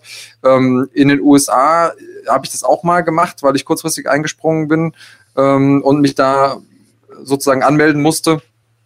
Und äh, diese Medicals, die können einen schon mal schlauchen. Das bringt einen nochmal so ein bisschen durcheinander und äh, unterbricht dann auch den Trainingsrhythmus. Aber du hast es eben schon angesprochen, Niklas ist ja jemand, der äh, auch wirklich bewiesen hat, dass er gut umgehen kann mit äh, widrigen Umständen, mit äh, besonderen Situationen. Und äh, deswegen ja, hoffe ich, dass er einfach gute Laune beibehält, da gut gelaunt reingeht. Und ich glaube, dann hat er auch eine gute Chance, das Ding zu machen. Und das wäre natürlich ein absoluter Knaller, am besten beide gewinnen, Peter und Niklas, dann äh, ja, haben wir hier viel zu feiern in Germany. Ja, absolut. Also Glückwunsch erstmal an der Stelle. Wir drücken die Daumen. Wie gesagt, vielleicht haben wir die nächsten Tage Niklas auch mal hier irgendwie noch persönlich am Start, sprechen mit ihm darüber. Ist auf jeden Fall, also noch muss ich dazu sagen, ist das Ganze nicht offiziell irgendwie groß äh, verkündet seitens der UFC, aber wie man hört, äh, soll wohl zumindest die Unterschrift unter dem Vertrag schon trocken sein und man darf gratulieren, sagen wir es mal so. Also finden wir gut, freuen wir uns drauf. Was wir nicht so gut finden, Big Daddy, und das hatten wir ja gerade auch schon gesagt, wir haben einen schönen Glory-Trailer gesehen. Glory ja aus unserer Sicht, aus meiner Sicht zumindest eine der der spektakulärsten Kampfsportorganisationen der Welt der geht's wohl offensichtlich gar nicht so gut. Zumindest sind das die Gerüchte, die man in den letzten Tagen gehört hat. Da hieß es, dass wohl einige Kämpfer noch nicht bezahlt wurden, einige Crewmitglieder auch noch nicht bezahlt wurden und zwar vom Dezember vergangenen Jahres noch nicht bezahlt wurden, von der großen mhm. Collision 2 Veranstaltung Badr Hari gegen äh, Rico Verhoeven 2. Ähm, und es gab auch den einen oder anderen Kämpfer, der äh, in den sozialen Medien da mächtig Druck gemacht hat. Yusri Belgari unter anderem, der, ähm, ja, ich sag mal, den Brief eines ich würde jetzt mal sagen, Insolvenzverwalters oder äh, sowas in der Art da irgendwie gepostet hat und so. Ähm, das klingt natürlich alles nicht so gut. Äh, dazu muss man sagen, Marshall Selesnik, der ja schon vor einigen Wochen gegangen ist äh, bei Glory, äh, der ehemals für die UFC gearbeitet hat, bei Glory wirklich sehr, sehr gute Arbeit auch gemacht hat als CEO, der dann irgendwie äh, runter, äh, der dann irgendwie seinen, seinen Hut genommen hat, freiwillig gegangen ist. Jetzt hat man wohl mit Core Hammers eines der Gründungsmitglieder sozusagen und den, den sportlichen Leiter, so könnte man vielleicht auf Deutsch sagen, äh, von Glory wohl wohl erstmal frei. Ja, freigestellt wollte Marc da sagen. Es ist ähm, ein sehr, sehr spannendes Thema. Ich sehe und höre Marc jetzt gerade nicht mehr. Es ist natürlich sehr, sehr schwierig, denn ähm, Glory. Und Okay, da sind wir wieder. Also, ich hatte es ja gerade nur gesagt, äh, Glory, wie gesagt, äh, Gerüchteküche brodelte, alles deutete auf Insolvenz hin. Jetzt hat sich Glory selbst geäußert und hat einen Brief rausgeschickt an alle Angestellten, alle Kämpfer, alle Crewmitglieder, alle Techniker und so weiter und so fort, in denen, ich sag mal, ich fasse das jetzt mal grob zusammen, mehr oder weniger drin steht, sorry, äh, dass wir uns so lange nicht äh, gemeldet haben, ihr nichts von uns gehört habt, ihr so ein bisschen im Dunkeln getappt habt, wir mussten erstmal mit der Corona-Situation fertig werden. Und die Gerüchte werden dementiert in diesem Schreiben. Dort steht, wir haben jetzt uns zwar von ein paar Angestellten getrennt, aber das nur, um die Organisation sozusagen zu verschlanken, um effizienter zu arbeiten. Und wir werden definitiv in diesem Jahr noch, also 2020, weitere Veranstaltungen machen mit neuen Partnern. Äh, seid gespannt, das wird spektakulär. Das ist so ein bisschen die Quintessenz dieses Textes. Und äh, Big Daddy, das lässt natürlich auf der einen Seite äh, klingt das natürlich ein bisschen bedrückend, denn Glory, wie gesagt, macht gute Veranstaltungen, wir haben da Bock drauf. Auf der anderen Seite lässt es aber auch hoffen. Ja, also worauf hoffst du da genau? Also für mich. Äh, Na, ich hoffe, dass das keine heiße Luft ist, die da in diesem ah. Schreiben steht. Denn äh, also ich sag mal, wenn man jetzt natürlich die wichtigsten Leute da der Organisation gehen lässt, äh, dann klingt das auf den ersten Blick erstmal nicht so gut. Wie gesagt, Marshall Selesny, guter Mann. Bei Core Hammers hat man schon ein bisschen munkeln hören, dass sie den eh loswerden wollten, aber man weiß es nicht.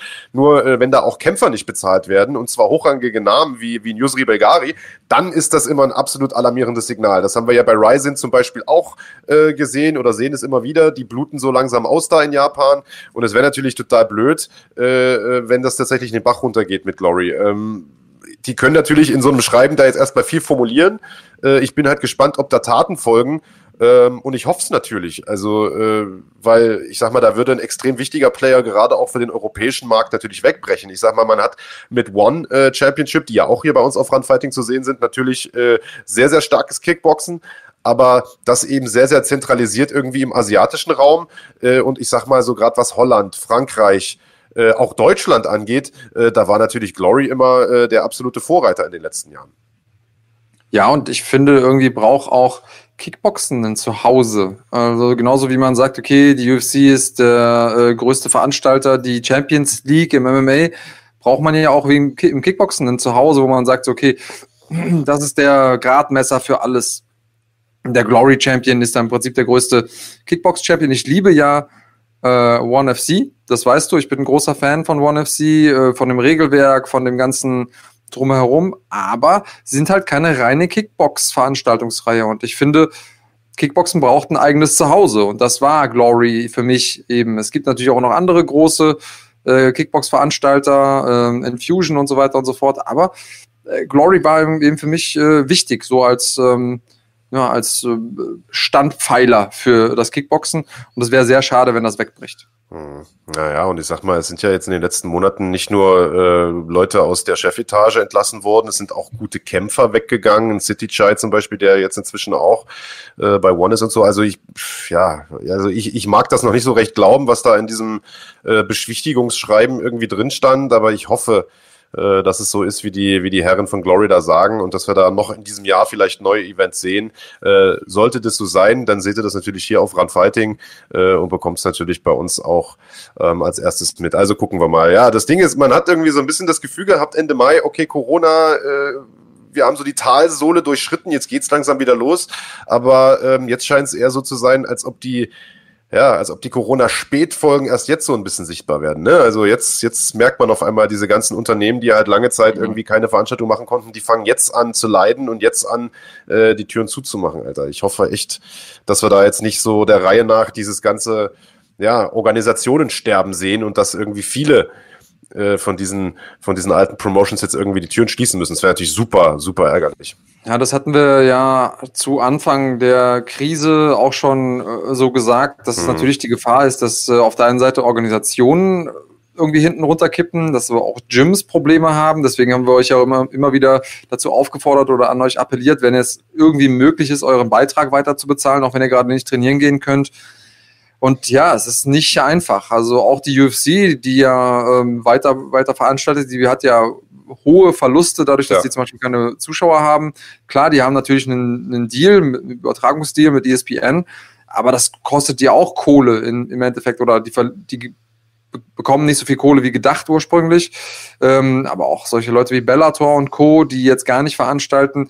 Also das ist ein ganz, ganz fettes Minus ähm, das bei allen Veranstaltern ein großes Loch in die Kasse reißt. Und wir hoffen natürlich, dass da nicht allzu viel hinten runterfällt. Wir hoffen ja. auch, dass tatsächlich Glory dabei bleibt und vielleicht auch nochmal für, ähm, für alle Fans da draußen ist es jetzt dann irgendwie die Zeit, auch Leute zu supporten. Also ähm, Natürlich geht es auch um uns, ja, aber wir sind ja auch so, dass wir ähm, von Veranstaltungen leben und mit uns meine ich jetzt natürlich Marc, dich und mich, weil wir natürlich äh, äh, Veranstaltungen kommentieren, aber natürlich auch Run Fighting, die ja ebenfalls ähm, davon leben, dass die Veranstaltungen ähm, übertragen. Und äh, wenn ihr uns supporten wollt, ist es gar nicht so schwer, dann geht einfach auf den Run Fighting Kanal und äh, lasst ein Abo da und werdet Mitglied. Ähm, ist ein verhältnismäßig kleinerer Beitrag. Ähm, also jeder, der irgendwie Netflix zu Hause hat und nebenbei noch Amazon Prime, äh, kündigt eins von beiden und macht lieber ein Abo bei uns, weil dann unterstützt ihr tatsächlich die Szene. Und ähm, ja, eine Sache, die hier Rockhound gerade im Chat angesprochen hat und die ich finde, äh, die man durchaus nochmal ähm, erwähnen kann, ist, dass äh, einmal mehr äh, die Mainstream-Medien in Deutschland es geschafft haben, ein furchtbar schlechte, eine furchtbar schlechte Doku rauszuhauen über MMA. Ähm, und äh, in der wird wieder mal jede Menge, ich sag mal, reißerisches formuliert. Äh, die Protagonisten haben mir sehr gut gefallen. Also wir haben Karl Stahl, Nico Lohmann da gehabt als Protagonist in der in der Doku, der ähm, ja einfach ein super geiles geiles Original ist, äh, ein richtiger Kulttyp Kultkämpfer, ähm, den sie da gezeigt haben und äh, der dann jetzt irgendwie im Rahmen der Doku seinen äh, absoluten Rücktritt bekannt gegeben hat. Wie gesagt, Nico, super, super Typ, auch die, äh, die jüngeren Kämpfer, die sie da gezeigt haben, ähm, an und für sich super, aber von der Berichterstattung auch wieder irgendwie keine Ahnung, von vor zehn Jahren, äh, jenseits von Gut und Böse und MMA ist ja so neu und so böse, äh, vollkommener Wurst. Marc, äh, Marc, für mich mal eine Frage, du bist ja auch äh, im weitesten Sinne irgendwie Journalist. Ähm, wie würdest du, wie würdest du sagen, soll man mit sowas umgehen? Sollen, sollen möglichst viele Leute ähm, auf diesen YouTube-Link gehen und sagen, ist alles scheiße oder ist es oder ist es Aufmerksamkeit und im Endeffekt kriegt man dann genau das, was man möchte? Also ich sag mal, du bist ja im weitesten Sinne auch irgendwie Kämpfer, ne? Und äh, du kennst das ja schon, du kennst das ja jetzt schon äh, seit vielen, vielen Jahren, aber jetzt mal ohne Scheiß. Also äh, wir beide sind ja schon seit 100.000 Jahren mit dabei und haben die Scheiße von Anfang an gesehen. Das gab's ja früher stets und ständig. Und ich sag mal, früher, äh, glaube ich, hat uns das oder hat das der Szene, äh, glaube ich, auch ein Stück weit noch geschadet. Ich glaube, mittlerweile interessiert das aber doch kein Schwanz mehr, Alter. Also das ist doch kalter Kaffee inzwischen und kein, ich glaube, keiner der relevant ist, nimmt solche Sachen noch ernst. Ähm, ich ich würde das ignorieren. Das sind halt, also es ist halt irgendein Opa beim WDR, der da mal noch irgendeinen so Bericht gemacht hat. Das ist öffentlich-rechtliches Fernsehen. Da sitzen manchmal noch, da gibt es manchmal noch ein bisschen verkrustetere Strukturen, äh, als das vielleicht hier bei uns der Fall ist lass die ihre scheiß Berichte machen, das juckt doch keinen mehr, Alter. Mittlerweile ähm, ist MMA in der Bildzeitung angekommen, die sich mehr oder weniger positiv darüber äußern. Äh, mittlerweile gibt's GMC auf Pro7 Max auf einem großen Privatsender und so. Äh, solche kleinen Berichte, die gehen unter, die, ich glaube, die schaden keinem mehr. Weißt du, früher war das ja so, dass alle sozusagen äh, in dieses Horn reingeblasen haben. Wenn da heute mal einer ausschert und so einen Müll erzählt, Lass sie machen, meine Güte. Also ich würde das also gar nicht ignorieren. Mit, ja, ich würde es ignorieren. Okay, gut. Dann äh, oder? Was sagst du? Du bist ja, du bist ja so, du bist ja der Buddhist. Der, erzähl mal, wie würdest du die Hand ja, reichen, ich, solche Leute? Also ich würde jetzt sagen, wenn der jetzt noch keiner drunter geschrieben hätte im Kommentarbereich, ey Leute, das ist alles furchtbar schlecht recherchiert, dann ja. würde ich es schreiben. Aber da ich äh, mir das Video angesehen habe und gesehen habe, Katastrophe, äh, und da steht aber auch, dass die Leute gesagt haben, Katastrophe, brauche ich es jetzt nicht auch noch machen. Und ich äh, würde es jetzt auch nicht pushen wollen, dass sie am Ende des Tages irgendwie 20 Millionen Klicks damit bekommen, weil dann haben sie ja irgendwo auch ihr Ziel erreicht. Ähm, also am besten ignorieren. Ähm, gut, dass wir darüber gesprochen haben und die Leute jetzt darauf aufmerksam gemacht haben, werden wir das ja. Gegenteil mit erreichen. Aber ähm, ja, ihr wisst Bescheid. Der Auftrag ist ignorieren. Richtig. Was man übrigens nicht ignorieren kann, jetzt mache ich mal eine richtig gute Überleitung äh, zu einem unserer, unserer nächsten News-Themen, äh, ist das, das Thema Rassismus. Und das ist natürlich gerade in den USA ein absolut äh, aktuelles ähm, im Zuge der Black Lives Matter-Bewegung, die da jetzt äh, gerade auf die Straßen geht.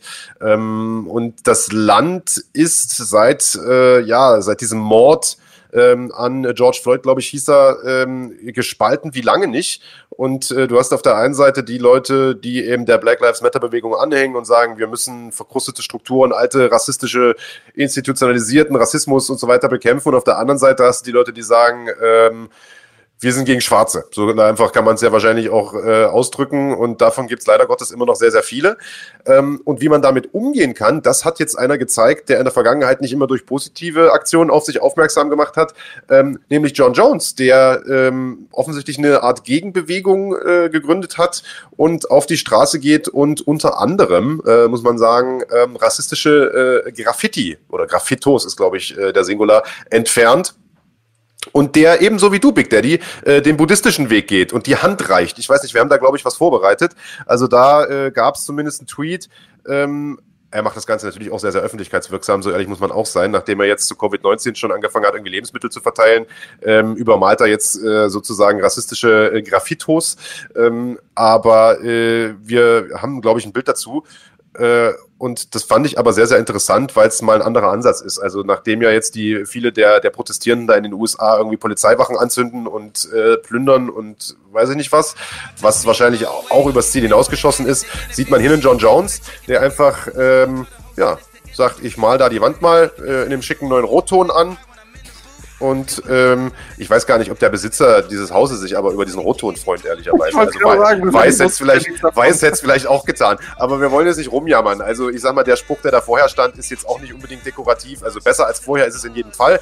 Äh, und was ich aber noch viel interessanter finde als dieses Video selbst, denn äh, überspritzen kann ja jeder, ähm, ist der Spruch, mit dem er das gepostet hat. Und ich denke, das ist vielleicht etwas, auch wenn ich mich da jetzt als Weißer wahrscheinlich nicht wirklich aus dem Fenster hängen kann, aber das ist etwas, äh, wo ich sage, ähm, Hut ab, denn das ist ja wirklich schon fast äh, äh, im Sinne des Buddhismus, der sagt, äh, egal wer das geschrieben hat, ähm, ich, äh, ich, ich hasse euch nicht, ich liebe euch so nach dem Motto sogar. Und also er bekämpft Hass nicht mit Hass, will ich damit sagen, sondern er begegnet Hass mit Liebe. Und äh, Mensch, dass sowas mal aus meinem Mund kommt, hätte ich auch nicht gedacht, aber ähm, war ja nur ein Zitat. Es war ja nur ein Zitat, genau. Ähm, ja, jetzt ist die jetzt ist die große Frage. Ähm, ja, hier sieht man nämlich, was passiert, wenn man Hass mit Hass bekämpft. Also äh, wie gesagt, ich bin ja nun weiß Gott auch gegen Rassismus, aber jetzt komplette Straßenzüge in Schutt und Asche zu legen, ist wahrscheinlich auch nicht der richtige Weg. Aber wir wollen jetzt hier nicht in eine politische Diskussion verfallen. Ähm, ich wollte nur damit sagen, es gibt auch einen wie John Jones, der nun das Enfant terrible schlechthin ist der UFC und äh, ja, ich sag mal, neun von zehn Schlagzeilen sind ja schlechte. Ähm, die eine gute, die er dann mal raushaut, die ist dann eben auch wirklich gut. Ähm, ja, das ist richtig. Jetzt muss man sich natürlich fragen, warum kommt diese Schlagzeile jetzt? Ja, ja. Also hat er irgendwie einen PR-Berater engagiert? Ähm, hat er irgendwie, ist er geläutert? Das kann man ihm ja auch unterstellen, dass er irgendwie ganz viel Soul-Searching betrieben hat und meditiert jetzt irgendwie. Das, was er früher gesoffen hat, meditiert er jetzt ähm, und hat das Koks weggelassen und äh, hat jetzt zum Buddhismus gefunden und äh, ist jetzt ein äh, sozial engagierter Aktivist geworden. Ich würde mich total freuen, wenn es so wäre. Es deckt sich nicht mit dem, was wir von John Jones bislang gesehen, gehört haben, nicht mit meiner Einschätzung von ihm. Und das macht das Ganze eben ein bisschen schwierig für mich. Äh, also wäre das von irgendjemand anderem gekommen, äh, innerhalb der UFC, hätte ich es einfach eins zu eins gefeiert und gesagt, Mensch, großartige Aktion. Ich guck mal, ob es bei John Jones dabei bleibt und jetzt die nächste Sache, vielleicht ist es auch einfach irgendwie eine Ableistung von Sozialstunden, weil er hat ja schon mal. ja, du lachst, aber. Ja, wirklich Endes, ist das, klar. Äh, letzten Warum Endes, äh, wer, auch dazu haben wir ja ein Video gemacht ähm, bei runfighting.de. Wenn ihr das nicht gesehen habt, dann äh, klickt mal drauf. Äh, ja. So ein bisschen die Karriere im Zeitraffer von John Jones und der wurde ja ähm, unter anderem, als er diesen Hit and Run äh, hatte, also diesen, ähm, diese Fahrerfluchtgeschichte mit dem Auto, wo er auch eine schwangere Frau verletzt hat, da hat er ja auch Sozialstunden bekommen, beziehungsweise musste irgendwie ähm, 120 Stunden oder so ableisten. Ähm. Die Zahlen äh, können ein bisschen abweichen für äh, gemeinnützige Zwecke oder da irgendwelche Vorträge halten. Und ganz im Ernst, vielleicht ist es auch einfach so eine Aktion gewesen, die er, die er im Rahmen von seiner letzten ähm, Geschichte, wo er ja auch mit Alkohol am Steuer erwischt wurde, ableisten muss und versucht er jetzt irgendwie das Beste daraus zu machen. Wir hatten uns ja neulich schon drüber unterhalten, Big Daddy. Also als es darum ging, dass er hier äh, öffentlichkeitswirksam da äh, Lebensmittelrationen verteilt hat und so an die Armen. Äh, er hat da ja eine ganze, eine eigene Organisation für gegründet. Da haben wir auch gesehen, diese grünen Shirts, da CARE steht da drauf. Ich weiß nicht genau, für was dieses Akronym irgendwie steht. Ist eine Abkürzung für irgendwas. Keine Ahnung. Aber äh, also wir hatten ja beim letzten Mal schon gemutmaßt, warum er das macht und ob das jetzt absichtlich eine PR-Aktion äh, ist oder so. Ich persönlich glaube das nicht mal. Also ich glaube schon, dass er das ernst meint und dass er einfach einer ist. Ich meine, sein Vater ist ja nun auch Pastor und er kommt aus einem christlichen Haushalt und er weiß ja selber, dass er relativ viel Scheiße gebaut hat in den letzten Jahren. Äh, und ich sag mal, äh, wer unschuldig ist, werfe den ersten Stein, so nach dem Motto, heißt, glaube ich, das Bibelzitat. Ich bin nicht ganz so bibelfest. Also wir haben ja alle mal Mist gebaut. Ich, äh, ich glaube, ehrlich gesagt, der meint das schon ernst und ich möchte ihm da jetzt nicht irgendwie Berechnung unterstellen oder, oder so. Ich glaube, er macht das einfach, um sich ein Stück weit reinzuwaschen, um sich selbst in die Spiegel gucken zu können und das ist doch auch in Ordnung, äh, soll er machen. Und ich sag mal, die Wand sieht ja jetzt, ob rot oder nicht, definitiv besser aus als vorher, äh, von daher mein Segen hat er. Äh, Im Übrigen äh, mal ganz off-topic hier, ich finde das total lustig, also seit, äh, wir sind ja ein interaktiver Podcast, das werden wir ja nicht müde zu betonen. Äh, und seit, seit einigen Tagen oder Wochen ja fast schon, bekommt der Big Daddy hier im Chat ähm, äh, Avancen äh, von einer unserer äh, neuen Userinnen, muss man sagen. Die ist noch gar nicht so lange dabei, nämlich Madeleine Elisabeth Ziesmer. Leider ohne Foto, äh, ist natürlich sehr, sehr schade. Hätte die Erfolgschancen sicher erhöht, liebe Madeleine. Ähm, aber ich sag's dir gleich, der Big Daddy, der ist seit vielen, vielen Jahren nicht nur vergeben, der ist sogar verheiratet. Äh, jedenfalls sind wir da irgendwie nie groß drauf eingegangen. Jetzt ist er mal drauf eingegangen, nachdem da seit Wochen gefordert wird, Big Daddy, ich will ein Kind von dir. Und er sagt, nee, sorry, danke fürs Kompliment, äh, aber ich bin schon vergeben. Dann ist sie direkt auf mich umgeschwenkt. Der andere noch zu haben?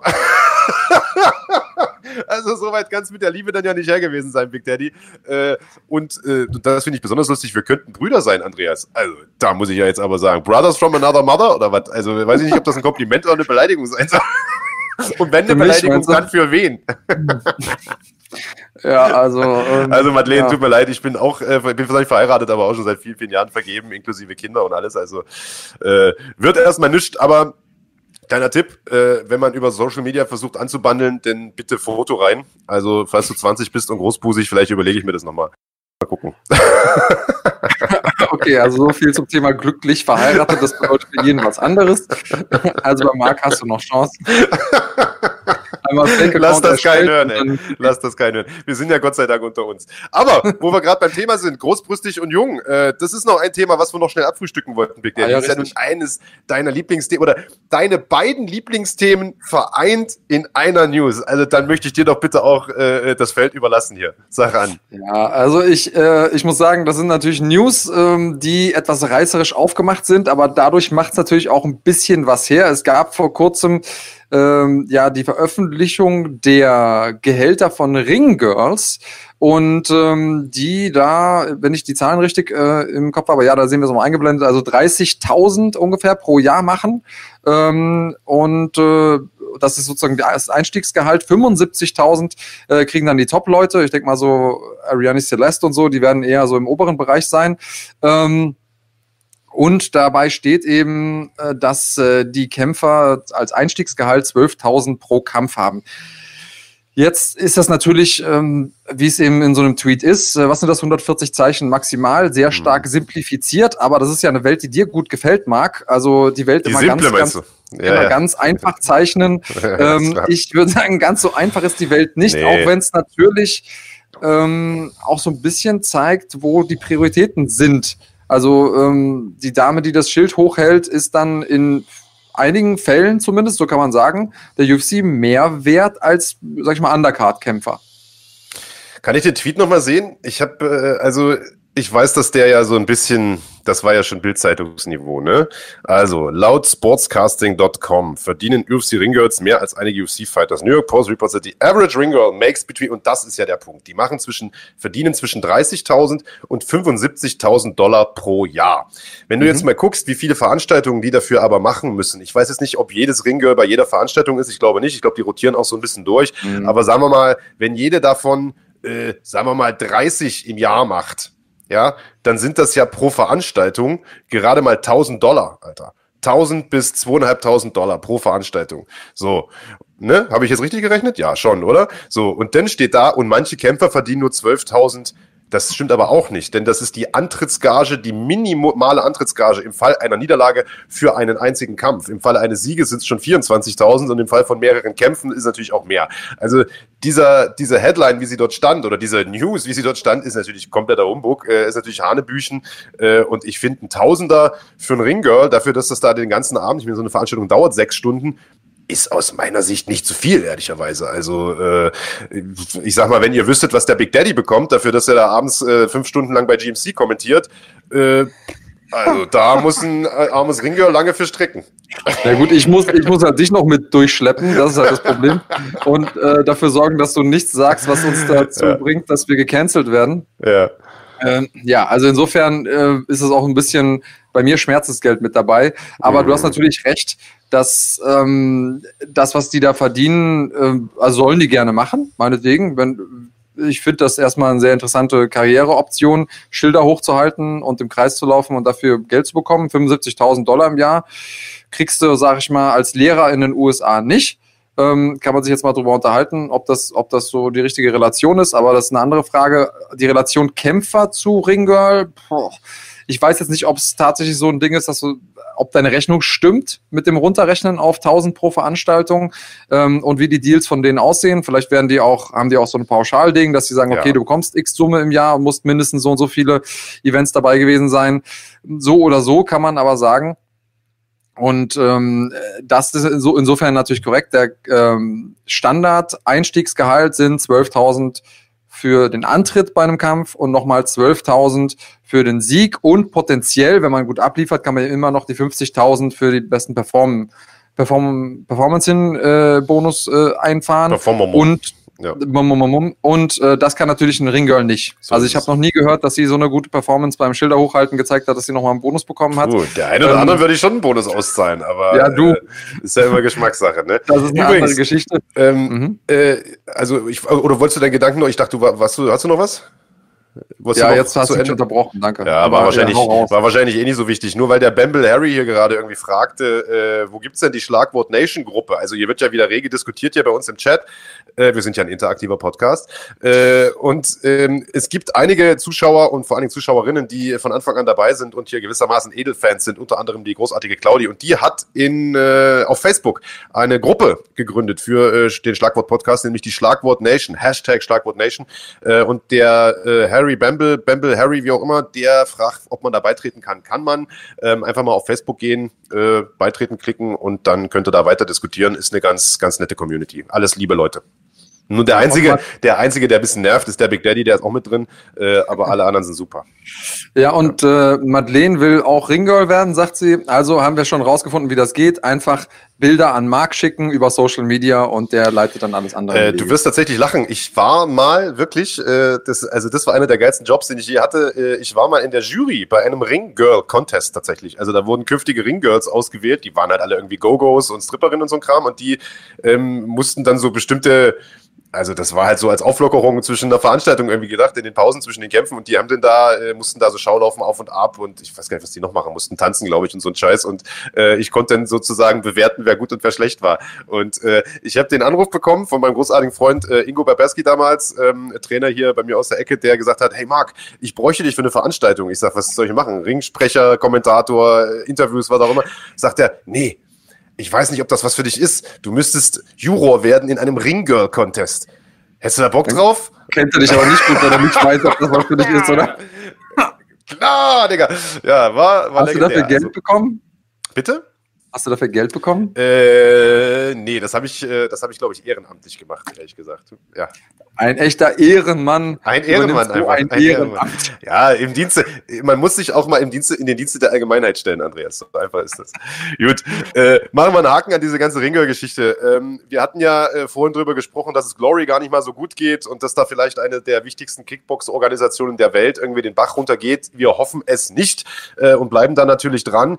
Ähm, eine Kickbox-Organisation, bei der es ähnliche Gerüchte übrigens gab, äh, die nun aber wohl dementiert wurden und ähm, was auch mit Fakten untermauert werden konnte, dass äh, dieses Dementi sozusagen steht, äh, nämlich indem neue Kämpfer verpflichtet wurden und so weiter und so fort und eine neue Veranstaltung angekündigt wurde, ist One Championship. Da geht es nämlich weiter und zwar Ende Juli hier auf runfighting.de live aus Bangkok mit einer mördermäßigen Fightcard. Wir machen erstmal kurze Pause, schauen in den Trailer rein und dann gucken wir mal, wer da kämpft. Hey everyone, I'm Nimish Johnson. This is Enrico the Arrogant Kid. Oh, da geht Nolan zu Boden. Großartiger Bodyshot. Hello everyone, this is Eddie Alvarez. This is Nikki Holscher. And you are watching. And you're watching. You're watching One Championship on Rand Fighting. So, da sind wir zurück und ich habe es gerade schon gesagt, One Championship ist zurück, lieber Andreas. Ende Juli, äh, Juli, so rum. Ende Juli geht es weiter. Äh, um äh, genau zu sein, am 31. Juli, also tatsächlich am letzten Julitag. No Surrender heißt die Veranstaltung. Es ist ein Event aus Bangkok und wie sollte es da anders sein? Eine sehr, sehr Thai-Box-lastige Card, Big Daddy mit absoluten Thai-Box-Megastars. Das ist richtig. Und ähm, ja, ich habe ja eben gesagt, Glory ist für mich so ein bisschen das Zuhause des Kickboxens.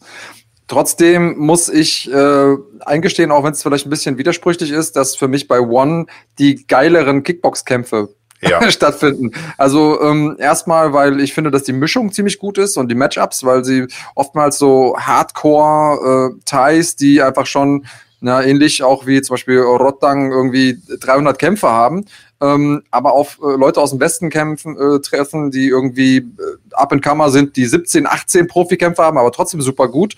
Und da passieren manchmal echt spannende Sachen. Ähm, das hat nochmal so ein bisschen extra Würze für mich obendrauf. Und ähm, was ich auch gut finde, ist dieses Kickboxen mit den MMA-Handschuhen. Das finde ich tatsächlich geil, weil es nochmal einen neuen Pep reinbringt. Ich bin ja kein großer Freund von, äh, von Bare Knuckle Boxing zum Beispiel, aber Kickboxen mit MMA-Handschuhen ist einfach nochmal was komplett anderes. Es wird nochmal schneller, es wird nochmal heftiger. Und da haben wir auch schon mit Enrico Kehl drüber gesprochen, unter anderem, der ja auch äh, bei One kämpft. Und ähm, ja, ich bin großer Freund der Organisation und auch großer Freund dieser Kämpfe. Und was ist das für eine Fightcard? Also ich habe ja eben gesagt, Wahnsinn. Ja. Rotterdam kämpft jetzt hier gegen Petschdam zum Beispiel. Ähm, da ja, wird es auf jeden Fall heiß hergehen. Ähm, wie, was erwartest du von dem Kampf? Naja, also das Geile an dem Kampf ist, wir können die Karte ja noch mal kurz hier vielleicht einblenden, dass wir die so die ganze Zeit irgendwie noch mit sehen für alle Zuschauer. Ähm, also äh, du hast es gesagt, Hauptkampf ist äh, Rottang gegen Patchdam der, das dritte Aufeinandertreffen äh, beider Kämpfer. Es steht aktuell eins zu eins, also das heißt, es ist hier sozusagen das Rubber-Match. Äh, unglaublich spektakuläres Duell, ähm, wird absolut riesig und es steht auch in jedem dieser drei Kämpfe hier ein Titel auf dem Spiel. Ähm, äh, in diesem Fall äh, der Titel im Fliegengewicht. Rottang, der Champion, der sich ähm, den Gürtel ähm, in, äh, ja, in seinem sozusagen letzten Kampf für One ähm, sichern konnte äh, gegen Jonathan Haggerty, beziehungsweise den, den Titel verteidigen konnte gegen Jonathan Haggerty äh, in einer unglaublich dominanten Performance. Ähm, Haggerty ja ein super Typ aus England, äh, der selbst unglaublich spektakulär ist, den er aber äh, irgendwie dreimal runtergeschickt hat mit Ellbogen, mit Kicks, mit, mit allem, was er hatte. Also äh, Rottang, einer der äh, spektakulärsten Typen, die es gibt, ähm, ja, will jetzt hier sozusagen in dieser ja langen Rivalität gegen Patchdown, die schon, ich weiß gar nicht, Alter, fünf Jahre oder so zurückreicht ähm, oder, oder vier Jahre zurückreicht, äh, will er jetzt sozusagen mit 2 zu 1 äh, sozusagen vorbeiziehen. Ähm, absolut klasse. Und äh, als, als erster dieses Dreigestirns äh, der, der Hauptkämpfe haben wir ebenfalls äh, einen Trilogiekampf, nämlich City Chai gegen Superbon. Und äh, City Chai ist, äh, also in dem Fall profitieren wir so ein bisschen davon, dass es Glory gerade nicht so gut geht, denn City Chai war viele Jahre lang Glory Champion, ähm, hat jetzt vor einigen Wochen erst bei, bei, bei One unterschrieben und bekommt hier direkt mit Superbon einen Kracher vor die Brust gesetzt. Auch die beiden haben schon zweimal gegeneinander gekämpft. Äh, und auch hier steht's, wenn ich mich nicht irre, eins zu eins, glaube ich sogar. Ähm, also auch das, also ein, ein Kampf mit jeder Menge Historie. Also ich sag mal für Kickbox-Fans, aber auch für Leute, die vielleicht mit den Thai-Boxen noch nicht so vertraut sind, ähm, ist das eine Card, also perfekt geeignet zum Einstieg. Und ich sag mal, das Schöne bei One, Andreas, du weißt es, die Veranstaltungen sind mittags. Man kann sich das ganz entspannt so von der Couch aus angucken, ohne irgendwie ewig wach bleiben zu müssen. Und du hast hier einige der besten Thai-Boxer der Welt, ganz ohne Frage. Ja, und ich glaube, dass das auch eine der Möglichkeiten ist, die One mit sich bringt, dass man einfach als Kampfsportfan überall hingucken kann. Also die Leute, die jetzt aus dem Kickboxen kommen, die können sich sagen, ah, okay, vielleicht gucke ich mir auch so ein bisschen MMA mit an und guck mal, ob ich dem Sport nicht doch was abgewinnen kann auf dem Weg. Auf der anderen Seite Leute, die vielleicht sonst nur MMA gucken und Größen wie zum Beispiel Eddie Alvarez da verfolgen wollen ähm, oder Mighty Mouse, die sehen zwischendurch nochmal ein paar Thai-Boxer, Kickboxer, zu denen sie sonst nicht so viel Bezug hätten und merken, hey, das ist eigentlich auch ganz geil. Ähm, und deswegen finde ich einfach One so unglaublich spannend und diese Karte, die hat es definitiv in sich. Ähm, ich will kurz eingehen auf die Frage von Marco Christandl der äh, fragt hier im Chat, wann kämpft wieder Alvarez und andere UFC-Kämpfer bei One? Also erstmal sind es natürlich dann Ex-UFC-Kämpfer, also Leute, die man aus der UFC kämpft, aber das hast du mit Sicherheit gemeint, ähm, weil die natürlich nicht gleichzeitig da und da kämpfen können, auch wenn die UFC jetzt einmal einen Tausch gemacht hat. Ben Askren gegen Mighty Mouse war der Tausch, ähm, aber die haben natürlich dann ihre jeweiligen Verträge aufgelöst und neue mit der neuen Organisation gemacht. Und ich glaube, da liegt es einfach gerade an den Einreisebestimmungen. Also für die Leute, die das nicht mitgeschnitten haben, die nächste UFC Fight Card wird ja auf Yas Island sein, das äh, sogenannte auch Fight Island. Und das ist ja deshalb so, weil ähm, es einfach Restriktionen gibt beim Reisen noch, wenn ihr es nicht mitbekommen habt. Es ist ja äh, Covid-19-Krise. Äh, man kann nicht einfach so von A nach B reisen. Ähm, und solange das eben ein Problem sein wird, also das Einreisen, solange wird es auch problematisch, dass wir Eddie Alvarez und Co. bei One sehen und die werden sich wahrscheinlich auf die asiatischen Kämpfer konzentrieren, die dann entsprechend in der Region auch zu Hause sind. Und deswegen sehen wir da auch so viele Thais auf einer Karte in Thailand. Was Ja, ist, das, ist das Sinnvollste, was man da jetzt eigentlich machen konnte, sage ich mal. Dass man sagt, man macht es in Thailand mit den Thais, da kriegst du äh, definitiv eine, eine, eine perfekte Karte hin. Es sind ja nicht nur die Leute, die man jetzt schon bei One gesehen hat, äh, die man so ein bisschen vermisst, wie Demetrius Johnson und Eddie Alvarez, sondern da wurden ja auch neue äh, Verträge abgeschlossen, unter anderem mit Vitor Belfort, der äh, für sein äh, Debüt trainiert und äh, seitdem er nicht mehr im Testpool der Dopingbehörde USADA ist, auch wieder aussieht wie der Vitor Belfort aus den 90er Jahren. Also äh, ich sag mal vom, vom, vom Phänotyp her so ein bisschen wie ich, ne, stabil, muskulös und mit einem Sixpack. der, äh, also auf den, dessen Debüt äh, bei One freue ich mich auch. Also da äh, warten wir eigentlich nur drauf, dass die Einreisebestimmungen endlich mal weg sind ähm, und der dann da loslegt. Also ich will damit nur sagen, ähm, es geht auch dort weiter. Es geht auf Run Fighting weiter mit großformatigen Events. Wir sehen es hier nochmal 31. Juli live aus Bangkok. Drei äh, Muay Thai-Duelle, zwei Titelkämpfe. Ich habe vorhin ein bisschen übertrieben. Ähm, City Chai gegen Superbon ist in Anführungsstrichen nur ein Superfight äh, und Jotzen Klei, absolute Legende, das haben wir noch gar nicht gesagt, äh, bekommt eine Titelchance gegen Patch Modakot. Ähm, gibt den einen oder anderen, der ein bisschen rumjammert und sagt, naja, hat der Jotzen Klei überhaupt einen Titelkampf verdient? Äh, aber ich sag mal, der Typ ist eine Legende. Also der, das, ja, hat er aus meiner Sicht. Ja, also ist jetzt auch nochmal klar, der hat jetzt gerade verloren gegen Sami Sana und danach gegen Jamal äh, Yusupov. Äh, gegen Yusupov ist er sogar K.O. gegangen in China. Ähm, aber klar, wir haben, wie gesagt, gerade eine, eine Pandemie und da musst du gucken, was machst du für Matchups und ähm, Gibt es andere Leute in der Liga, die sich da vielleicht hätten mehr empfohlen unter normalen Umständen? Ja, klar. Aber ist das unter den herrschenden Bedingungen das Matchup, das man machen muss? Auf jeden Fall. Also ja, also die Leute, die sich da beschweren, die denken halt auch manchmal nur von der Wand bis zur Tapete. Ähm, manche, manche Matchups sind halt schön, wären schön, aber nicht möglich. So ist es. Und äh, wir haben da ja gerade jetzt das Highlight-Video auch nochmal gesehen. Also äh, ein Jotzen Klei oder sehen ist immer noch. Jotzen Klei ist auch immer für ein gutes Finish gut. Äh, ob er hier äh, gegen Patch Mochakot eine Chance hat, weiß ich nicht. Aber es wird sicherlich ein cooler Kampf. Ähm, ich freue mich riesig auf diese Veranstaltung. Sind ja nur noch drei Wochen bis dahin.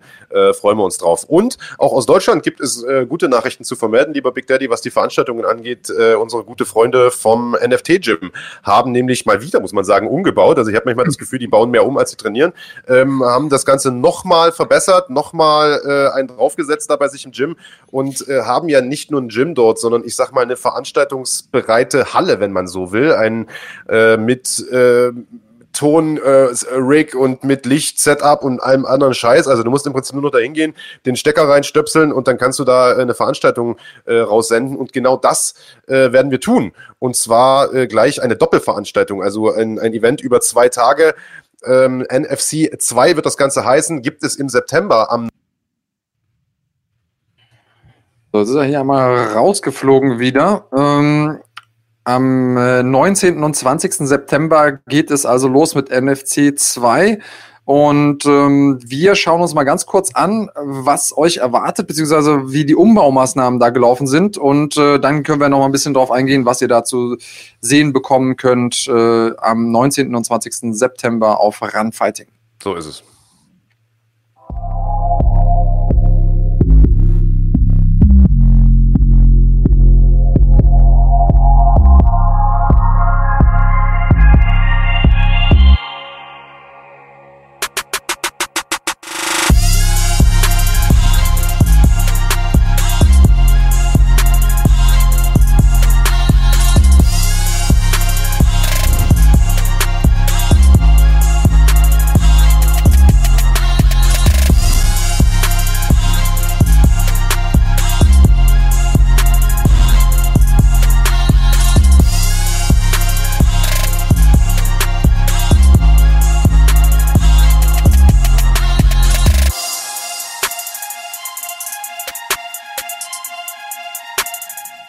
Also, ich habe jetzt hier den Kahn äh, auf dem Ohr gehört, der seinen eigenen Trailer offensichtlich gerade zum ersten Mal gesehen hat und sagt, oh, sieht schon nice aus. Und äh, muss, muss sagen, äh, da muss ich ihm total recht geben. Und ich sag mal, nachdem Dana White seinen UFC Apex ja nun seit Monaten irgendwie abgefeiert hat, als gäbe es keinen Morgen mehr, äh, muss ich ganz ehrlich sagen, das Ding brauchst du nicht verstecken. Ist vielleicht ein Tacken kleiner, aber äh, von der Optik her und vom Aufbau her und äh, allem drum und dran sieht das richtig geil aus, was die Jungs da gebaut haben in Krefeld. Und ich sag mal, das Ding ist Event ready und es wird einen Event geben, wie gesagt, am 19. 20. September. Ähm, wer genau da kämpft, das werden wir dann natürlich äh, in den nächsten Wochen noch bekannt geben. Aber so viel ist schon mal klar. Äh, es werden natürlich viele Leute aus dem NFT-Gym sein. Da gibt es ja einige große Namen. Äh, Martin Zawada ist ja jetzt äh, aktuell der neue Head Coach und wird, äh, ich habe äh, Leuten hören, in nicht allzu ferner Zukunft bei uns auch mal zu Gast sein.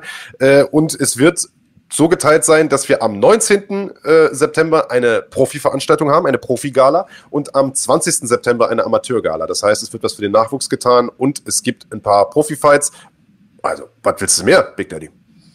Auf jeden Fall äh, wieder zurück in das Alltagsgeschäft, auch ja. ähm, bei uns in Deutschland, auch wenn natürlich Alltag äh, ja da noch ein bisschen, bisschen relativ ist, aber zumindest mal gibt's wieder Live-Action und äh, ich freue mich, dass wir da auch in der ersten Reihe mit dabei sind. Schaut's euch an, äh, wird sich auf jeden Fall lohnen. Die Jungs und Mädels haben alle Bock, die haben alle jetzt zu Hause gesessen und äh, mit den Hufen gescharrt und äh, versucht irgendwie im ihrem Hinterhöfen das Training aufrechtzuerhalten und wollen euch zeigen, was abgeht. Also bleibt am Start. Ich würde einmal gerne noch auf eine Frage eingehen, beziehungsweise sind es mittlerweile zwei Fragen von Jere Meyer.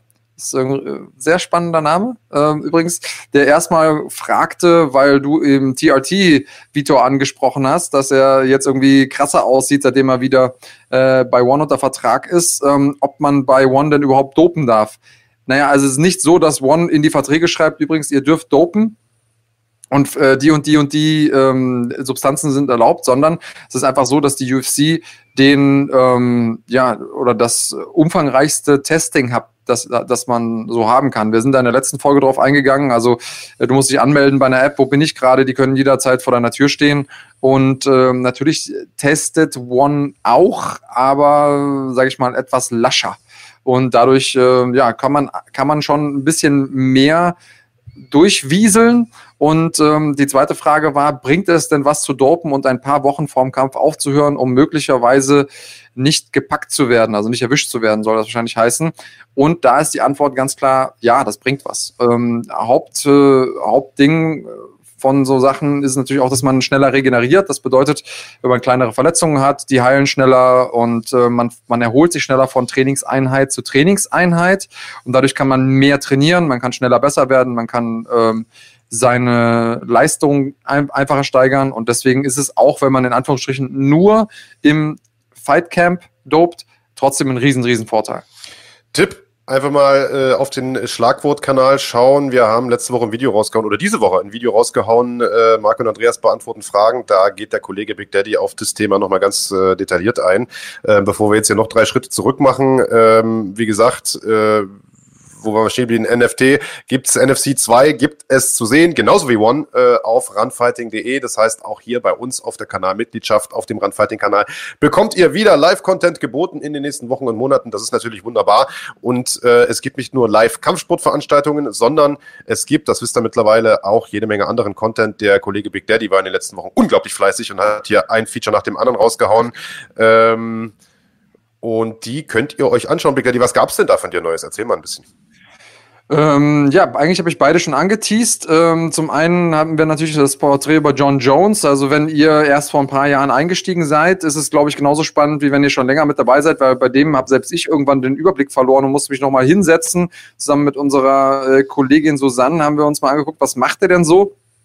Ähm, und dabei ist eben rausgekommen, alles, was er im Cage macht, ist echt genial. Alles, was er außerhalb vom Cage macht, ist irgendwie wahnsinnig. Deswegen auch der Titel zwischen Genie und Wahnsinn. Und ja, einer der All-Time-Favorites wahrscheinlich aller Kampfsportler und einer der Leute, die man sogar kennt, wenn man mit Kampfsport nichts am Hut hat, Mike Tyson.